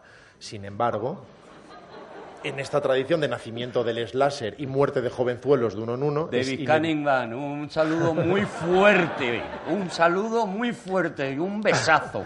Pero esta película destaca precisamente por el trabajo de Savini en el maquillaje, que fue cada vez más y más y más lejos y se convirtió al final en uno de los más cotizados magos del maquillaje. Tú no puedes pensar en que le explote la cabeza a alguien sin pensar en la primera vez que Sabini hace eso en, en Zombie. Voy a ayudar a Javi. ¿Sabini es a la que se le salió la teta en Nocheviejas? Es el tío, sí, es, es el tío. Es, Oye, una- es un efecto especial, ¿habéis, ¿eh? habéis vuelto de vacaciones un poco fríos, ¿no? No, ¿por qué? No, no, por nada. Bueno, Yo, Juan, eh, tienes una capacidad para helar el, el ritmo del programa, de verdad. Oye, yo quiero preguntaros por una película porque, bueno, va- yo traía un orden, un orden, pero nos está dando absolutamente igual, como siempre. Eh, quiero preguntaros por una película que no sé qué pensar de ella. O sea, a mí me divierte muchísimo, es una película de zombies, de zombies que corren, y sin embargo a mí me divierte muchísimo, veo que no la habéis incluido en las buenas, que es Zombieland. A mí me flipa Zombieland. es que Zombieland no es una peli de zombies, ¿no? es que yo creo No, que no. no, Sí. Zombieland no es una peli de zombies. Es una peli de bollitos. No, pero, no, pero es que claro, como en zombies, en Zombieland solo hay zombies. No, hombre, no. En ¿No? Zombieland hay más gente. Está Sabini.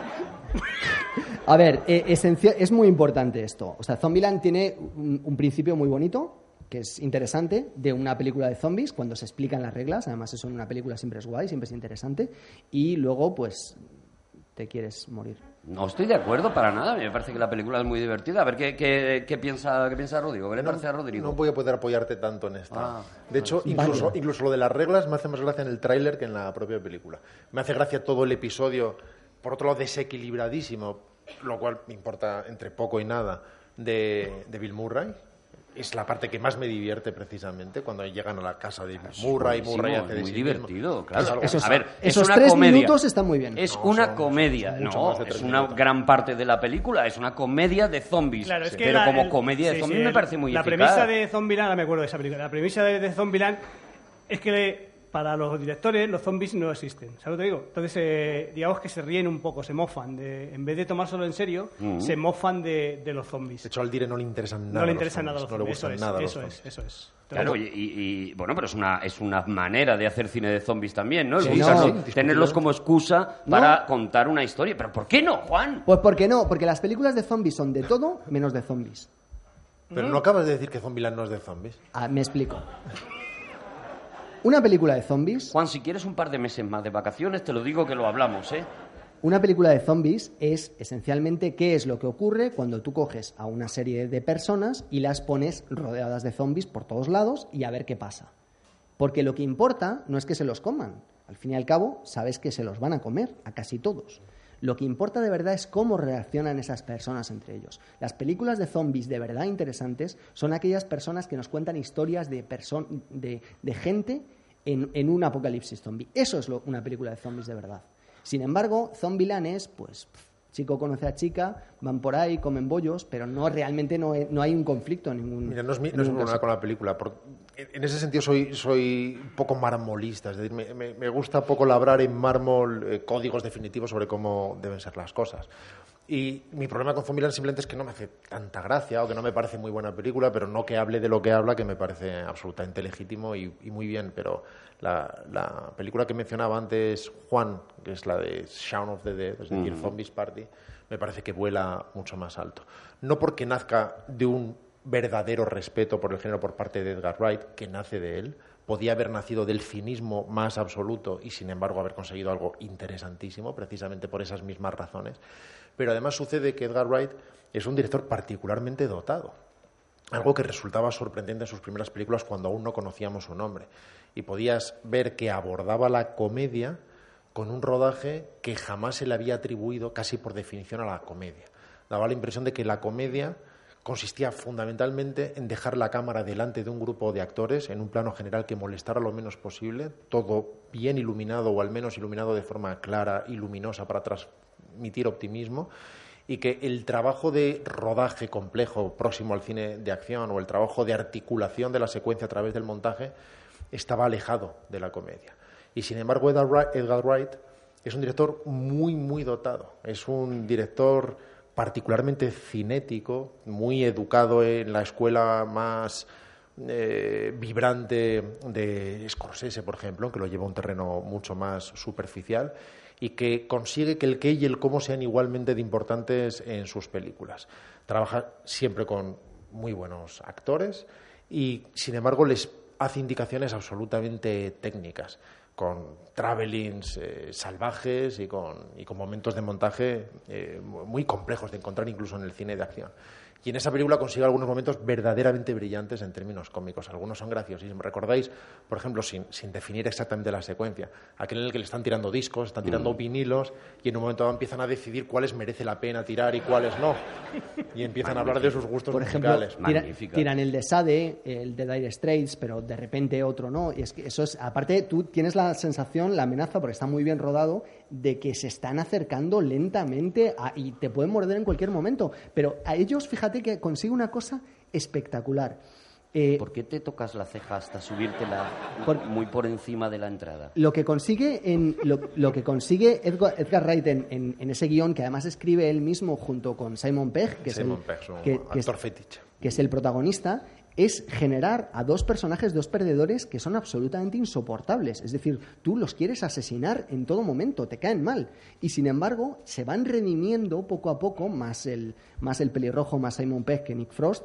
Y, poco a poco, todas esas decisiones estúpidas que van tomando y que van generando la comedia se van transformando, eh, por el contrario, en una película eh, literalmente de acción. Hay un momento en el que todo estalla, en el que muy pocos directores de acción son capaces de, de llegar a esas alturas. Hay un momento muy, muy divertido que después se usa en serio, que es cuando de- de- definitivamente están tan rodeados de zombies que deciden que la única manera de abrirse paso entre ellos es hacerse pasar por ellos. Y simplemente empiezan a andar despacio y se dan cuenta que no llaman particularmente la atención. Así que El- consiguen. eh, pero para mí el Yo momento quiero- quiero hilarante, el momento hilarante de esa secuencia es el momento en el que entre ellos, en ese grupo, hay una actriz del método y antes de que salgan al mogollón de, de zombies que están ahí fuera, la actriz les explica cómo deben comportarse. A ver, poned así cara triste, como si estuvierais, como si fuerais un borracho que acaba de perder una apuesta. Y eso es espectacular. Yo quiero ver esa película ya. O sea, esta Es- noche cuando voy a, voy a Fetix, ¿no? ¿Cómo se llama mi la... Fetix, sí, efectivamente. Netflix. Netflix. Fetlis. Netflix. Así no la encuentras, Javi. Así no encuentras Yo es que tengo la, la serie B de Netflix. Tengo Fetlis. Y Zombie, zombie es lo que tienes tú. La película está un poco sobredimensionada, como le pasa que siempre a Wright, que consigue esta especie de finales paroxísticos con, clímax muy alargados que hacen que en un momento dado se desinflen parcialmente, pero merece muchísimo la pena. Y vas a ver como mínimo 40 minutos iniciales absolutamente gloriosos. La película merece muchísimo la pena. Además ocurre una cosa en esa película que es una de las pocas películas de zombies que no hace una de las cosas que a mí más me molesta de una película de zombies, que es lo que podríamos llamar el soborno fantástico. ¿Qué es el soborno fantástico? Esto es que tú, tú, tú llegas... es que me encanta porque crees que nos importa mucho. ¿eh?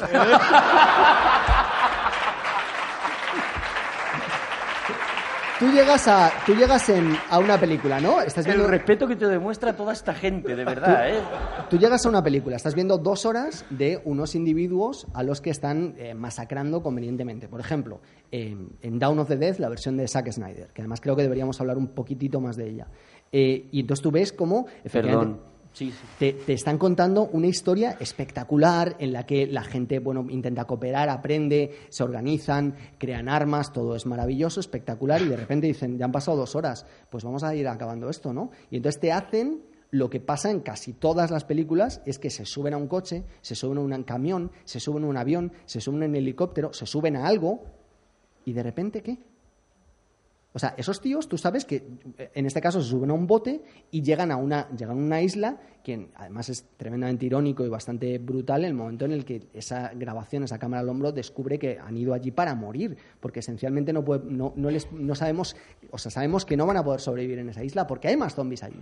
Pero todas las películas de zombies, efectivamente, te proponen eso al final de, bueno, pues se marchan por la carretera y algo, seguro que les va bien la cosa. Y eso en realidad están jugando con tu mente. Sin embargo, en Shaun of the Dead eso no se hace. Porque ellos lo que hacen es directamente, bueno, pues la crisis se ha terminado y punto y se acabó.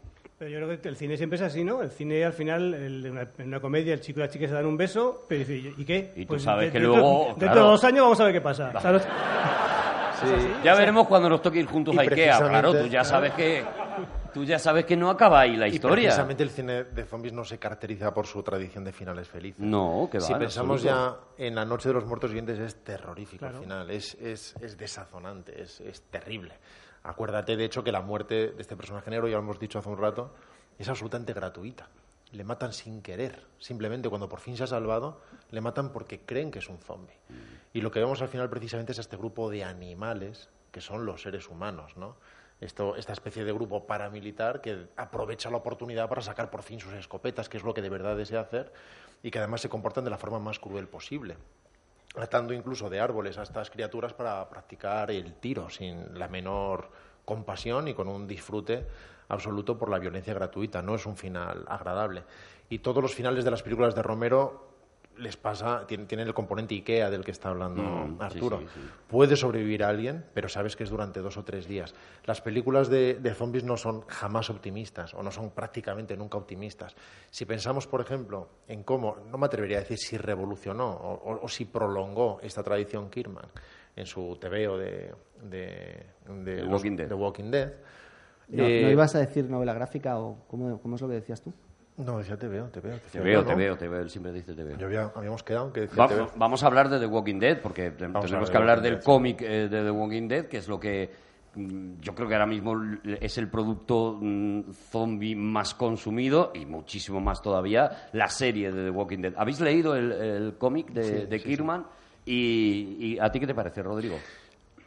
Yo estoy dividido con el, con el TVO de, de Kirman. Es decir, me, interesa mucho, me divierte mucho, me gusta esa sensación de saga o de crónica inacabable que no tiene fin, que es una especie de torrente eh, constante, de gran respeto, de respeto prácticamente reverencial, insisto, al género, en la que va moviendo a un grupo de personajes que además están en su mayoría destinados a morir antes o después por determinadas situaciones en las que tratan de hacer lo que haríamos que es encastillarse. Encastillarse durante un rato, mientras la realidad te deje. En un momento dado será una granja, en otro rato será una cárcel, incluso cuando encuentran el sitio definitivo, jamás es el sitio definitivo. Porque si no te sacan de allí los zombies, te sacarán otros supervivientes con poca fe en el ser humano y con muchas ganas de ocupar el espacio que tú estás ocupando. Sin embargo, en términos de escritura, no me gusta demasiado el TVO. Y tiene, y tiene momentos de narración casi ridículos. Hay, hay, un momento, por ejemplo, en el primero que se pone a hablar el personaje con su caballo simplemente porque es conveniente y que trata de definir emociones complejas diciéndoselas a alguien en cuatro bocadillos enormes. Ahí no veo particular inteligencia. Sin embargo, en sus tramas me parece muy, muy, muy interesante. Y creo, sin embargo, que Darabont, sobre todo en la primera temporada, en sus primeros episodios, consiguió llevar todo eso, toda esa premisa tan interesante, a un lugar más aterrizado, más rugoso, humanamente más complejo y menos, entre comillas, barato. E insisto, no estoy hablando mal del TVO, sino estoy hablando de estos pequeños matices. Pero creo que la serie de televisión, aunque mucha gente ha empezado a desengancharse a partir de su segunda temporada, y es muy regular como es inevitable con series tan largas, creo que tiene cosas muy valiosas de las que podríamos hablar luego. ¿A vosotros os gusta The Walking Dead? Yo el TVO o novela gráfica no lo, no lo he leído, no lo he visto. Se dice cómic. El cómic Pues es en blanco y negro. Pues no, pues no. es que son, son tanto estímulo el que tengo que no, no, no puedo atender a tanto. He visto la serie y mi opinión sobre la serie es que lo, lo poco gusta y lo mucho cansa. Se hace larga, ¿no? No, yo creo que ya llega un momento que dices, vale, sí, bien, vale, sí, vale, sí, sí, sí, sí, claro, sí, eso sí, sí, claro, sí, vale, bueno. Pero es que ese es el, proble- ese es el problema porque no hay soborno fantástico. ¿Ves cómo necesitas el soborno fantástico? Que tú decías, no me importa, no me importa. Tú has vivido sin soborno fantástico vamos toda tu vida y por eso has tenido la vida de Pero mierda el, so- el soborno el soborno fantástico, que no hay soborno, sí hay soborno fantástico, se van de un sitio a otro, encuentran un, encuentran un campamento, llegan los zombies, Ya, se van del campamento. o sea, La premisa inicial de The Walking Dead es que es una película de terror que no terminará jamás. Es decir, terminará cuando mueran todos. Pero sacaremos a nuevos. O sea, es, es que no acaba. Bueno, en el cómic sí está mucho ese José R. Martismo de me voy a cargar siempre al que, al que menos te esperas y tal. En la, en la serie sí que son más conservadores en ese sentido y se guardan una muerte sorpresa por temporada prácticamente y en realidad lo que sí que es verdad es que llegan a un sitio y aquí estamos y buenas tardes y pues ha quedado bueno, pues voy a salir, de repente sale un zombie, hola buenas tardes, lo mato, claro, porque mm, un par de zombies por capítulo hay que matarlo y, y es verdad que no tienes la sensación de que avance. Sí parecía que iba a avanzar en un momento determinado, en- pues yo creo que es el final de la segunda temporada, me corregirá la gente seguro, que es cuando eh, encuentran a un científico que les sí les está hablando de una posible cura eh, y, les explica de alguna manera qué es lo que le está pasando a, a- a esta gente para convertirse en zombie. Y yo creo que los productores, por pasta, se, se mueren de miedo y dicen, a ver si vamos a encontrar la solución y se nos acaba no, el chollo. Eso es, eso es guion puro. Eso es saber que existe la- el soborno fantástico y dicen, y ahora lo vamos a destruir. Es decir, te ponen esa especie de caramelo delante y luego te lo quitan de un sopapo, lo cual es muchísimo más interesante, porque la auténtica revelación de ese momento es, no es, existe una posible cura. La auténtica revelación de eso es, todos estamos infectados. La auténtica revelación de eso es, te quedan siete temporadas hasta que te cuente otra cosita. Oye, Juan, pero el tema del, del soborno fantástico, perdona, ¿eh? El tema del soborno fantástico es, digamos, es general, no es una cosa tuya en particular. O sea, todo- todos, todos creemos la premisa, o sea, el productor sabe, sabe de esta teoría del soborno fantástico. Yo le, yo le he puesto un nombre porque, porque las cosas cuando le pones nombre son más fáciles. Pero no, efectivamente, eh, el soborno fantástico existe. Eso es, decir, es, es decir, tú sabes que tú una película de terror la tienes que acabar en algún sitio. Tiene- Entonces, eh, las películas de zombies tienen ese componente de que esto es post-apocalíptico. Es decir, en, aquí en algún momento tienes que acabar, ¿no? Y entonces, pues acabas en, en una cosa que dé una brizna de esperanza, que dé un poquito de alegría, o no, o los matas a todos. Pero si lo matas a todos ya no hay soborno fantástico, simplemente es que se han muerto todos Fin, y ya está. The end. Un, un fin. A mí en el fondo lo que más me gusta de The Walking Dead es el buenastardismo, ese que tú estabas... Cuando se ponen a charlar, Eh, En cierta manera sí, es decir, cuando, cuando, cuando se ejercen saltos olímpicos en la premisa y de repente llegan a un pueblo liderado por un comandante extraño, ahí de repente me da la impresión de que estoy en Lost. me parece mucho menos interesante. Me parece que estoy forzando la trama para tratar de conseguir eh, escenas unitarias muy alargadas con una premisa fantástica que teóricamente consigue que ya no me aburra porque me interese en algo nuevo. Pero, pero ya no veo ese elemento tan primario que para mí es, me es tan caro en el género de zombies. Lo que más me interesa precisamente de este apocalipsis, no tiene otra palabra en todos los sentidos, es precisamente que pone a la humanidad a cero. Y es muy interesante, porque todo lo que valía se un- eh, eh, empieza a adquirir eh, dimensiones completamente distintas, que no son necesariamente las buenas ni las definitivas, pero cambian las reglas. De repente, el redneck, que no vale absolutamente para nada, completamente iletrado, sin ningún tipo de ilustración, una, una especie de desecho del sistema, sin embargo, si tiene el carácter adecuado o es un rastreador, se convierte en infinitamente más valioso que un abogado de Wall Street o... Pero esa idea la he pensado yo muchas veces. Nosotros somos muy chulitos, aquí somos muy chulitos en Occidente, pero ahora vete, sin nada, vete a Centroáfrica a, a buscarte la vida. ¿Qué haces? ¿Te tienes que volver? Claro. Es así. Es así. Pero pronto, los te- valores que tú tienes aquí, los valores que tú tienes, valores acendrados, que presumes, que te hacen, te hacen tener un estatus, etcétera, se diluyen inmediatamente. Y solo queda lo esencial. Inmediatamente, además. estoy de acuerdo. Solo queda sobrevivir. Y sobrevivir es aguantar un día más. Y nada más que aguantar un Estoy día más. Entonces, los, los, lo- un humano dotado es el que está dotado para la supervivencia. Porque son las, las nuevas reglas de ese mundo. Uno empieza a intuir que eventualmente, con el paso del tiempo, la civilización irá encontrando nuevamente nuevos pactos. Porque al fin y al cabo de lo que se trata precisamente es de la supervivencia del más dotado y el más egoísta seguramente, que pone por encima de cualquier otra consideración su propia supervivencia. Poco a poco el hecho de unirse en pequeños grupúsculos será una cuestión estrictamente táctica en la que eventualmente, insisto, se pueden desarrollar determinadas amistades puras o pueden ser pactos de otro tipo, de un montón de salvajes que simplemente se agrupan como lobos para tener más posibilidades. De vez en cuando algunos tratan con un espíritu más liberal que pertenece a otro mundo de fundar determinadas comunidades, pero cuando aplican las reglas del viejo mundo se revelan como absolutamente fallidas siempre. Cuando se trata de fundamentar todo esto en la confianza en el otro, en la confianza en el corazón humano, y de hecho, incluso los personajes bondadosos pero dotados son fundamentalmente implacables, porque no tienen ninguna oportunidad de dar oportunidades. Tienen que, tienen que trabajar de una, de- de- de- de una forma despiadada, incluso dentro de su teórica bondad o solidaridad, para poder sobrevivir ese día más. Oye, Rodrigo, ¿y tú sostienes que estos parámetros se mantienen en, The Walking Dead, en la serie, entonces? Yo Y, pienso se, que sí. y Yo- se potencian, además. Vale, pues yo entonces eh, me desdigo y cuando vuelva a casa voy a ver la segunda temporada eh, de, de Walking Dead, ¿vale? Pero mira, eh, es, es- es muy interesante esto. Para empezar, eh, el, el cómic de The Walking Dead es, bast- es muy bueno durante los 50 primeros números. Los primeros a mí me gustan muchísimo. Y luego a partir del 75 es un tobogán hacia abajo en la decadencia. Bueno, no ha acabado todavía, todavía puede subir ese tobogán. Sí, pero te hablo del 75 al 160, que es el último que he leído. el agujero del, del 50 Yo tengo las tardes muertas. eso no sé. Está bien.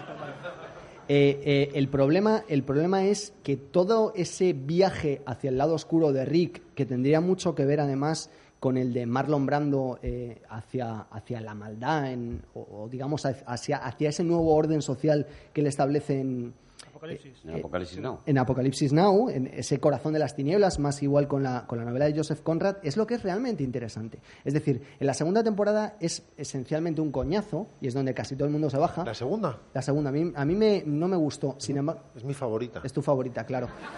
Eh, Vete a, la, vete a la cuarta, verás. sin embargo, En la cuarta están ya, pues la fabada si la dejas en la nevera al día siguiente está más rica. sin embargo, en la, en la, la sep- la séptima, que, que es, es absolutamente espectacular, consigue algunas cotas eh, cinematográficas, al- algunos de los si episodios... tiene guisantes no es paella, están así ya, ¿verdad? Algu- algunos de los episodios dirigidos por Greg Nicotero, precisamente los de la cantera, son absolutamente espectaculares. ¿no? Él lava Es- el coche, ya verás cómo llueve. Es decir, hay, hay una cierta irregularidad, es verdad, pero lo realmente No, interesante... hay una enorme irregularidad, hay que admitirlo. Sí, hay que admitirlo. Por ejemplo, la 2 es muy mala. El- la- la- lo interesante realmente es la evolución del personaje de Rick, que pasa de ser una persona que era un sheriff, una persona que hacía cumplir la ley, hacia una persona que entiende a la perfección que existe un nuevo pacto social. Y eso incluye redefinir la democracia, el papel de la mujer en esta nueva sociedad, que eh, en el grupo de Rick no se atreven a ir tan lejos como llegan en otros sitios, se, eh, ocurre saber cuáles son los otros y cuáles son estos, es decir, que eh, se empiezan a hacer una serie de reglas nuevas que son lo que hacen, lo hacen interesantes. De hecho, solo cuando haces caso a Rick es cuando salen las cosas bien. Oye, yo quiero mm, también meternos en el tema de la literatura. Si, si queréis decir algo más de The Walking Dead, pero yo, veo que esto está muerto, nunca mejor dicho. Entonces, eh, y quiero entrar un poquito en la literatura porque yo creo que hay dos libros que sí que, que toda la persona que dice no tengo ni idea de por qué mola tanto cualquier cosa con zombies tienen que leer, ¿no? Y son los, los, los dos libros de Max Brooks, de, de- el manual de supervivencia zombie. Y sobre todo Guerra Mundial Y Z. Guerra Guerra Mundial Z, que efectivamente hay una película, hablaremos ahora de la película, pero lo primero que eh, tenemos que decir, y yo creo que eso estaremos de acuerdo, es que existe una película que tiene el mismo nombre, pero no tiene nada que ver con esa maravilla literaria, con para mí uno de los mejores libros que he leído en los últimos años, que es Guerra Mundial Z. Mi crítica sobre esa película es, se llaman igual. Sí, es lo que acabo de decir, Juan. Ya está. Eh, Guerra no- Mundial Z es un libro directamente extraordinario. No, no, es pero, pero espectacular. ya no, no de género, ¿eh? O sea, es una novela alucinante. O sea, la pones a competir con otras novelas de fuera del género y es acojonante. y con una escritura de raza realmente increíble. O sea, tiene una, una prosa de una, de una sequedad y a la vez de una densidad y con una exploración sobre los mecanismos sociales y, y- sobre los detonantes psicológicos en determinadas sociedades y cómo una hipotética invasión zombie afectaría a todos los estamentos y cuáles serían las reacciones a ellos. Claro, porque yo creo que, que Guerra Mundial que Z, no se ha para, dado nunca. para quien no haya leído el libro, por ubicar un poco sin contar nada, porque es un libro casi imposible de contar realmente, eh, eh, hace un poco lo que Frank Miller en su momento hizo con, Bar- con Batman, o sea, darle a este universo zombie una especie de realidad, una explicación real. Eh, eh, eh, hasta, hasta este libro hemos fabulado, y cada uno, y lo hemos visto, y por eso ha habido los grandes debates, ¿qué pasaría si los zombies tal? No, aquí eh, hay unos científicos que nos explican qué está pasando, aquí las normas están escritas, y además, según estas normas, Max Brooks llega a, a los límites A veces que es un punto no de somos capaces de pensar. científico, médico, en otras ocasiones es militar, en otras ocasiones es periodístico, en otras ocasiones es social. Y de alguna manera todos los qué pasaría si se definen, se exploran y se llevan a un terreno tocable y riguroso eh, hasta, hasta el punto de qué sucede cuando en una ciudad todos ya se han comido a todos y ya son todos zombies y ya no hay nadie a quien comerse. Hasta eso lo explora, ¿no? Como entran en esa especie de fase latente, de fase durmiente, en la que se quedan fundamentalmente inertes por ausencia de estímulos, pero jamás muertos hasta que sean reactivados porque simplemente se incorpora un nuevo estilo, un estímulo externo. Tiene una, una vocación eh, casi de naturalista, una vez más, decimonónico, de tratar de explorar de la forma más profusa posible cada una de las eh, posibilidades y alternativas y características de, una, de un apocalipsis de este orden. Disculpad, ¿cómo se- es que me estáis poniendo mucha tarea. Eh, ¿Cómo se llamaba la película esa, la comedia que tenía que ver también? Eh, Zombies Party. Zombies Party. Zombies Party. Zombies Party. Zombies Party. Usted luego- apunte, usted apunte. Zombie Zombie Party. Zombies. In your face. Y luego Guerra Mundial Z. Walking Dead, Wa- Walking Dead, que yo la L no la pronuncio. Walking Dead. Walking. La L yo no la pronuncio, por lo que sea, porque tengo acento de Pensilvania. Pero eres- Eh, Walking Dead, que la serie, la segunda, la segunda temporada, que, que solo he visto la primera. Y luego Guerra Mundial Z, el libro. El no la libro. película. El El libro de. Max Brooks, hijo de Mel Brooks. Pongo no la película, ¿vale? No la película. No la película de Brad. No podemos ir a tu ritmo de, de tomar notas, eh, No, por si- Javi. Esto, esto le está ayudando a más de una persona. Cuidadito, Juan, tú ¿eh? como escritor, ¿qué, qué- qué te parece? qué te- ¿No te parece que es una eh, es- es sumergirte en una experiencia literaria brutal? Esa manera periodística eh, de la que está contado, esa, esa manera de aparentemente muy lejana y que sin embargo te mete muchísimo más en ese, en ese mundo, ¿no? Hay que entender cuál es la sinopsis del libro antes de, de poder hablar del libro. Y es eh, que eh, todo esto ocurre, todo este Guerra Mundial Z nos lo está contando un señor que trabaja para las Naciones Unidas, es un, un comisario al que se le ha pedido que recopile toda la información posible sobre eh, esto, esta crisis que, que vivió el mundo y que ahora afortunadamente ya ha pasado.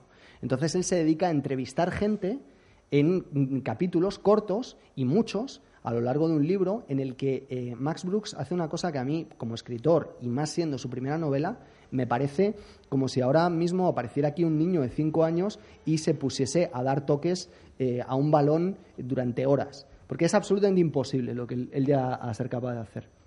Él coge y sabéis que existe una cosa, una regla fundamental en, en, la ficción, que es la economía de personajes. Si tú puedes contar las cosas con menos personajes, esa historia que quieres contar, es mejor que reduzcas el número de personajes que tú puedes utilizar. ¿Por qué? Porque es muy difícil, como, como con un malabarista, eh, si tiras muchas pelotas al aire, a partir de un determinado número empieza a ser cada vez más complicado. Sin embargo, Brooks... Me estoy fijando que siempre haces metáforas de balones. Una de un niño dando golpes, pelotas que se tiran. Sí, adelante. Por ejemplo, si un malabarista arrojase cuchillos al aire, a partir del séptimo cuchillo empezaría a tener verdaderos problemas. Y del, y del segundo. La cuestión es que eh, Brooks lo que hace es coge la economía de personajes, lo pone en el suelo, se sube a lo alto de una escalera y mea encima de ella. Y lo que Bueno, Y lo prefería que- las metáforas de metáfora- balones. Y lo que hace es que empieza a contar la historia que está transcurriendo en literalmente decenas de sitios del mundo a la vez, retratando a casi un centenar de personajes a los que identifica a la perfección, a los que tú sitúa en el sitio eh, en China, eh, unos espaldas mojadas norteamericanos que están intentando huir a México, esa mujer que está reparando la muralla china para que no entren los zombies, ese, ese grupo de militares que van a buscar ese origen de la, de la enfermedad y todos ellos están inmediatamente retratados con unas pocas frases, con un contexto absolutamente magistral y que tú no eres capaz de despegar eh, la mirada del libro a pesar de ser un libro de casi 800 páginas. Entonces yo la recomiendo muchísimo, aunque no te guste el género. ¿eh? Sí, Max Brooks, que es hijo de Mel Brooks y como todos los hijos de famosos se llama Max. El hijo de John Landis es Max Landis, el hijo de Spielberg es Max Spielberg. Mi hijo se llama Max González Campos. Sí, sí. ¿Tu, tu hijo mayor cómo hija, se llama? mi hija se llama Max también. eh, Y tiene un pulso y un muy- instinto. está Y por enfadada- e- y está por muy eso- enfadada conmigo. Tiene un pulso y un Y instinto. por eso Juan se llama Juan.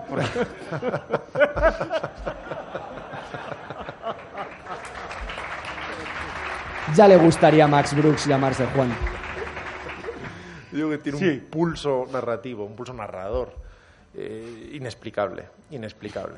Con, con un talento, por un lado, con esa sequedad tan concisa hollywoodiense de conseguir expresar una idea con una metáfora perfecta y que generalmente encierra además un gran sarcasmo, pero además con un talento literario inaudito. Es, es- muy extraño. Es uno de los libros que más he regalado personalmente en, en mi vida y que incluso aquellos a los que no les interesan en absoluto los zombies reciben con verdadera Oye, sorpresa. Rodrigo, pues no es barato el libro ese. ¿eh? Eh, o sea, dice mucho de ti, ¿eh? Dice mucho de ti, que lo haya regalado asiduamente. No, hay una 20 edición de bol- 28 euritos. Yo creo que una edición de bolsillo más barata. ¿eh? Sí, yo creo que ahora ya ha salido y el, el manual de supervivencia está también en una edición de bolsillo barata. Es curioso porque el manual de supervivencia zombie es de todo menos un manual de supervivencia zombie. Es esencialmente un libro de relatos en el que él aborda diversas perspectivas para eh, continuar de alguna forma la historia de Guerra Mundial Z y cambiar de personajes en varias ocasiones. Uno de ellos, además, desde el punto de vista de un vampiro, que es tremendamente interesante también. Oye, ¿habéis leído Orgullo, Prejuicio, Orgullo y Prejuicio y, Y Zombies? Zombies, Sí, sí, ¿la habéis sí, leído sí. también? Es que está, no está, en, está en inglés solo.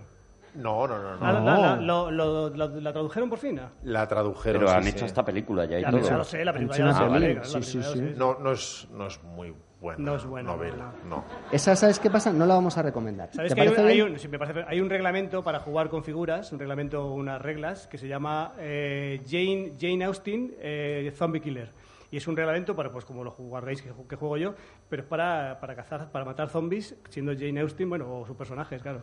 Bueno, la, la película tiene 20-30 minutos que a mí me di- divirtieron mucho. Esa, esa falta de complejos de unir el género zombie con Jane Austen, a, pri- a priori, es una mezcla gamberra eh, e inabordable.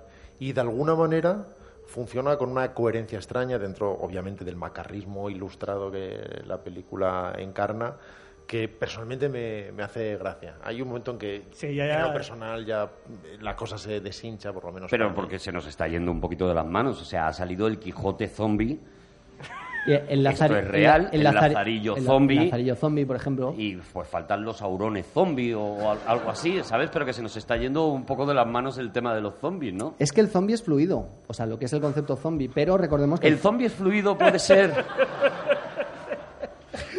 Puede ser a lo mejor lo que ponga en tu tumba cuando. a mí me, me gustaría que pusiese Anacoreta, por ejemplo, como Javi. No, en serio, eh, el zombie es, es muchas cosas. Lo que pasa es que eh, es cierto que es un chicle que se ha estirado a veces demasiado. Hay una cosa, sin embargo, muy interesante, que solamente se revela a sí misma a partir de, de- de la posibilidad de estirar el chicle.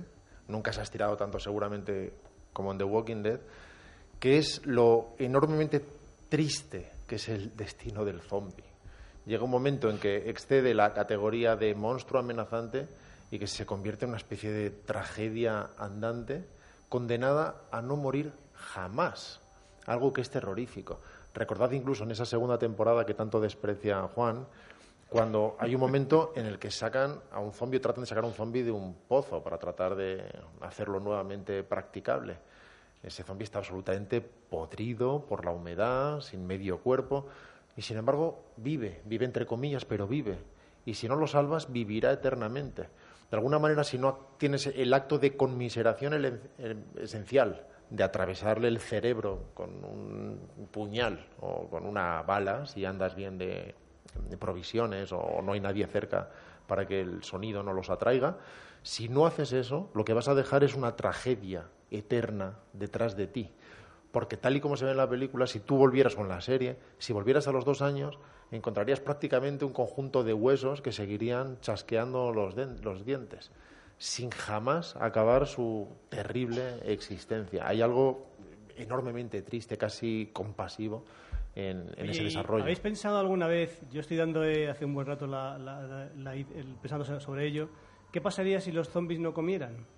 O sea, ¿qué, qué ocurriría en los, ya que no ya que no mueren, ya que como por planteamiento, por premisa no, no mueren, si no comen, o sea, tienen mucha desazón, por, ellos tienen mucho interés en comer, pero si se, se les ve que su, su leitmotiv Se le ve que son gumias, su sí. rollo es comer, o sea, no le digas, no le digas que ha sacado una novela más Bo, más Brooks, no le digas eso que no le interesa. Ellos quieren zampar, ¿vale? Pero al cambio, si no zampan, si no comen, no les pasa nada. Entonces, ¿para qué? Bueno, acabaría consumiéndose el cerebro Pero a también ver- por falta de A ver, vamos a ver. proteínas, ¿no? Es que Javi ha hecho una pregunta muy importante. Perdón. Entonces es mejor que la responda alguien con conocimientos. El, Entonces, Rodrigo, La cuestión es eh, que los zombies no pueden existir por razones obvias. Es decir, cuando un cuerpo humano deja de funcionar el cerebro, no existe la comunicación, no existe eh, la comunicación eléctrica con los músculos, obviamente el corazón deja de bombear sangre, con lo cual todos los fluidos, por puro efecto de la gravedad, irían hacia abajo. El calor, además, como no esos fluidos no se van renovando, eh, haría que esos fluidos de- desapareciesen, con lo cual el- los músculos se transformarían en polvo. Eso si no contamos con la posibilidad de que los microbios y los microorganismos y los, mm, yo qué sé, los bichos se coman a ese zombie en lo mismo que tardan en comerse un cuerpo humano eh, a la intemperie, es decir, una semana. Con lo cual los apocalipsis zombies son imposibles. Pero nosotros tenemos que Vaya por utilizar- Dios. nosotros tenemos que utilizar la suspensión de incredulidad y nunca preguntarnos, niños, eh, no hagáis esto en casa, nunca os preguntéis lo que se acaba de, pre- de preguntar Javi. Sin embargo, Max Bruce trata de hacerlo, trata de explorar, trata de explorar las razones pseudocientíficas eso o es, darle, paracientíficas darle una- un, un pozo científico más, más y realista. además llegando al, al- al- al rigor, que por otro lado es conveniente, inteligente, de reconocer que hay respuestas que no son posibles, incluso congregar argumentos científicos que reconocen su incapacidad para explicar un fenómeno que en teoría no debería tener explicación. Eh, Romero lo que hace es aún más inteligente, solo que solamente lo puede hacer el primero, el primero que llega, que es no explicar nada el que hace las tres primeras películas se lo puede permitir. Por otro lado, cualquier tipo de explicación en el fondo es una banalización. Al final, cuando tienes una premisa tan poderosa y por otro lado tan absolutamente incomprensible, porque no, no es defendible desde un punto de vista racionalista, como es elemental, todos deberíamos partir de esa premisa y dejar de darle vueltas, lo único que puedes hacer es abrazar la premisa, su poder alegórico y tratar de explorar las consecuencias.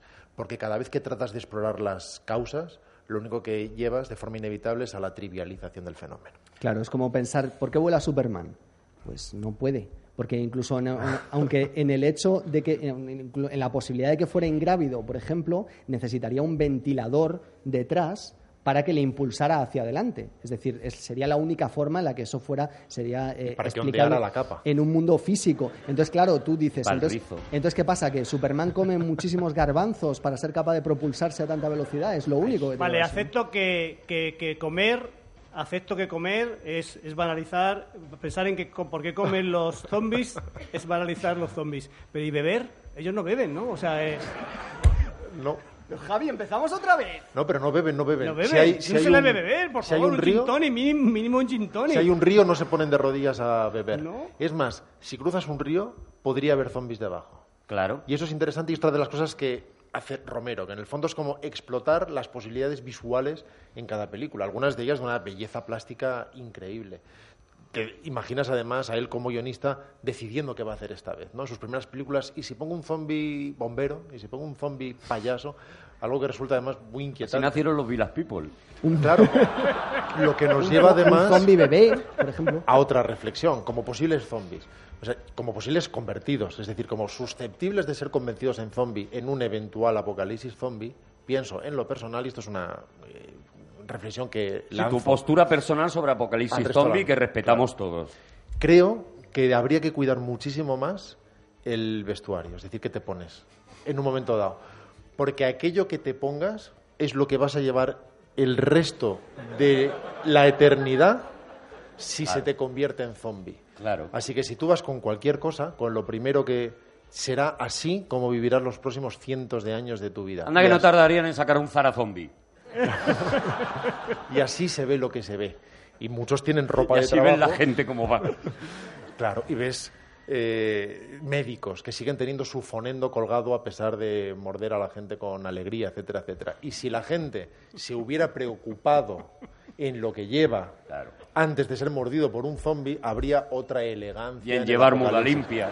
No, habría pero- otro saber estar. Eso es algo que particularmente me molesta. Es decir, ¿cómo puedes llevar el fondo colgado? ¿Llevas andando, te has comido a no sé cuánta gente? ¿Te llevas andando muchísimos kilómetros? No, no lo puedes llevar colgado. Otros que tienen las gafas así como de No, medio no, lado. perdóname, yo- no, no. El fonendo se te ha clavado porque la carne se te ha blan- reblandecido. ¿Ahora te vas tú a dar explicaciones? Yo que me parece que Mister, ¿por qué pasan las no cosas? tiene sentido. Se te reblandece la carnecita y te, te entra, te se hace clic. Te entra como. Claro, te encaja, te encaja aquí, te encaja aquí en, En la clavícula. En la clavícula, ¿no? La clavícula La clavícula el- está para eso, para llevar los fonendos. Y si ¿Y luego se solidifica.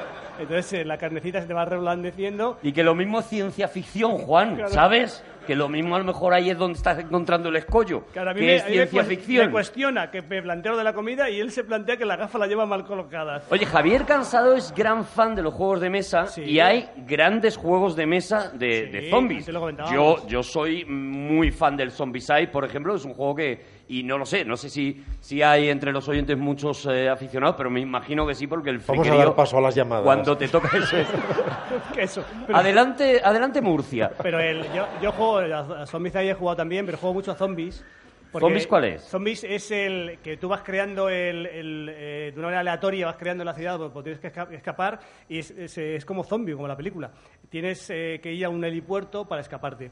Y me gusta mucho que es un juego mm, cabroncete. Ah. En, en vez de ser cooperativo y, se- y salvarse todos, Zombicide es cooperativo, es decir, Eso no es. es Individu- tú, es el- el, individualista. grupo que juega juega contra Aquí- los zombies del aquí te, juego. sal- te salvas tú, el uri- se salva el primero que llega al, al helipuerto y mata al, al zombie que está a, la- a los mandos. Es un zombie con- eh, piloto que... Zombie piloto que lleva las gafas de sol, a pesar de que lleva años andando, lleva las gafas de sol de Tom Cruise todavía. Y es fantástico porque una- en tu turno puedes, los, los zombies que aparecen le pueden, se los pueden mandar al- al- a que luchen contra tus compañeros de juego, ¿no? Entonces eso me gusta mucho. y luego hay, hay un juego, perdón, hay un juego que también se llama eh, Zombie 15 que dura 15 minutos la partida. O sea, eso me parece fascinante.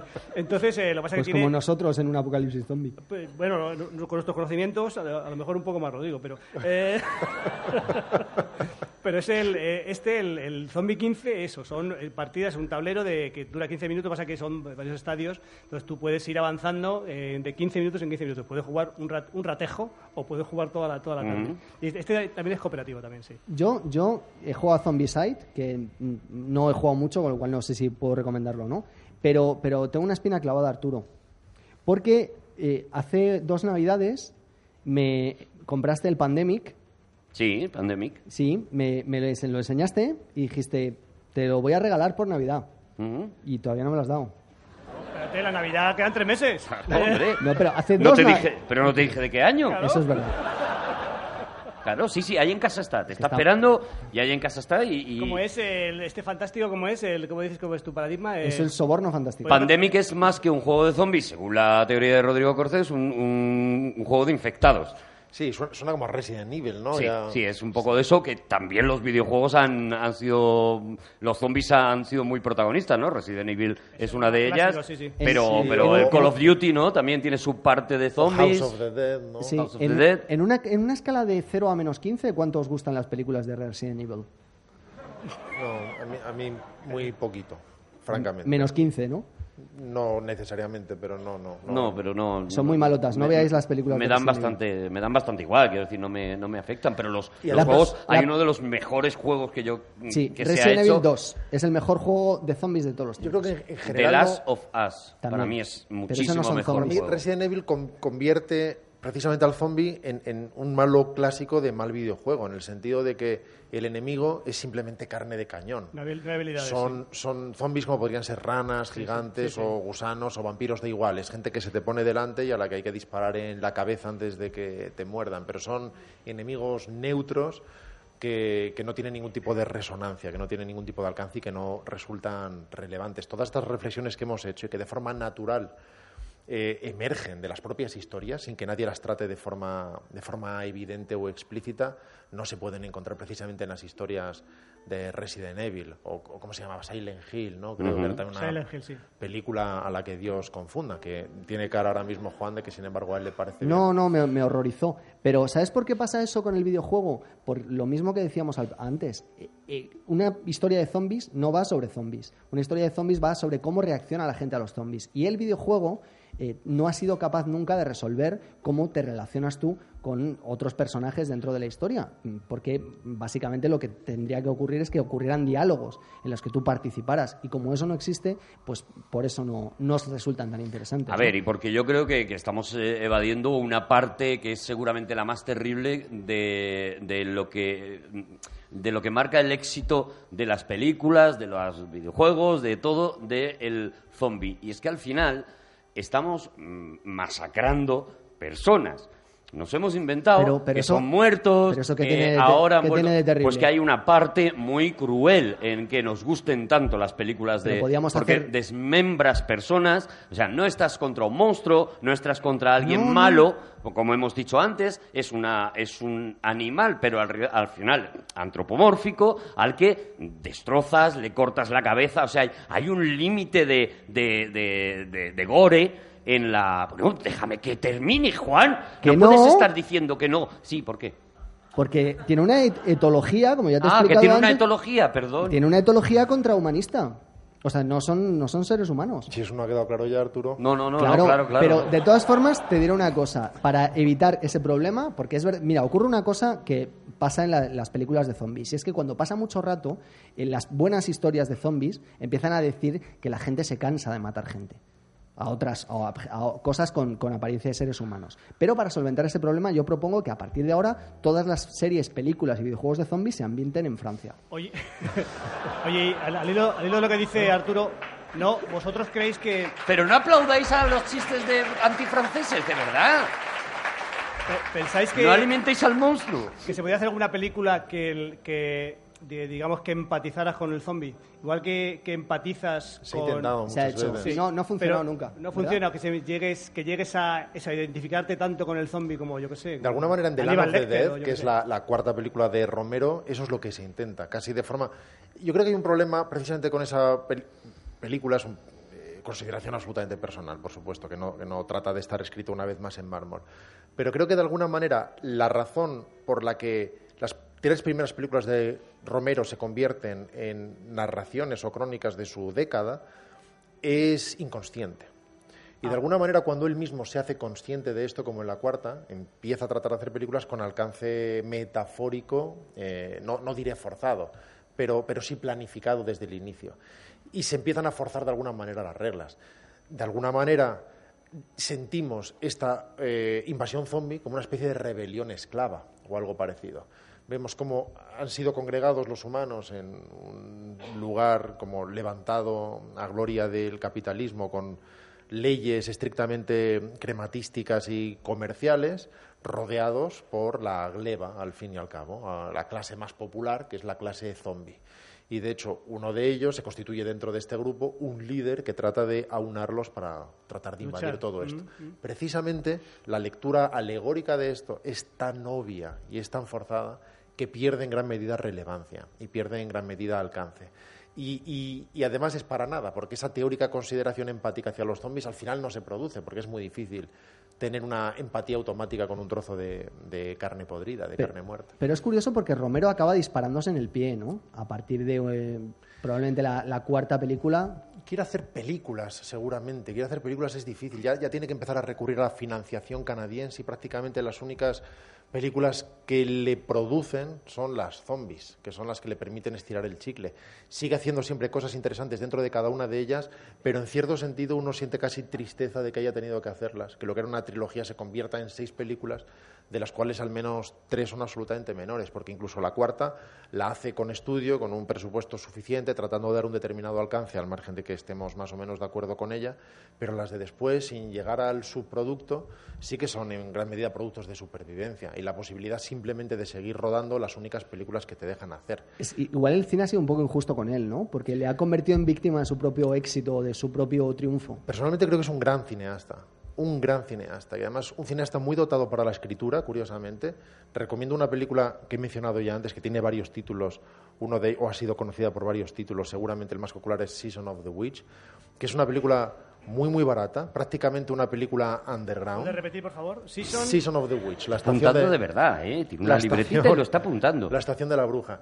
Y tiene momentos Ah, del beach bruja, no Witch. beach de playa. No, Oye, no, mi- no, mira, no, qué caligra- mira qué caligrafía más bonita. perra? No, no, witch, witch. Oye, tiene- se nota que tiene caligrafía de, de cuando hacían Yo he, cuadernos. estudiado, yo he estudiado medicina, he estudiado zombies. Eh, Y es, y es una película que hay momentos de diálogos, de una crueldad y de una hondura psicológica y en el alcance al que llegan los actores desarrollando un papel por zonas muy limítrofes del alma humana que consiguen crear una verdadera incomodidad en el espectador y que tiene un alcance casi teatral, insisto, como de montaje de off-Broadway. Eh, Él hizo también The Crazies, por ejemplo, una película que también tuvo su remake y que de algún modo tiene mucho que ver también con la El, invasión. el ¿no? el remake era bastante potable, ¿eh? Sí, sí, era un remake bastante, Tenía momentos, además, visualmente muy impactantes. bastante bastante- decente. Y era un cineasta, insisto, independiente, que además hacía bandera de su independencia en los años 70, un cineasta de verdadero fuste, insisto, muy dotado para el montaje y que lamentablemente, eh, con el paso de las décadas, no encontró su sitio y que solamente es homenajeado en los, en los festivales. Pero es una pena, o sea, imagínate, este tío desentierra gente y te, te hacen hacer todo el rato gente- películas de gente desenterrada. Imaginemos que a alguien de nosotros le obligaran a hacer todo el rato películas de gente enterrada. yo qué sé. Sería terrible. Con este palo despedimos todopoderosos. Con este, con esta amistad, con este canto, despedimos a Rodrigo Cortés. Juan Gómez Jurado. Oye, muchísimas gracias Fundación Telefónica, gracias a la gente que interpreta los signos también, gracias a los que nos estáis escuchando, gracias a los que habéis venido aquí. Javier Cansado. Volveremos en más Todopoderoso. Con Arturo González Campos.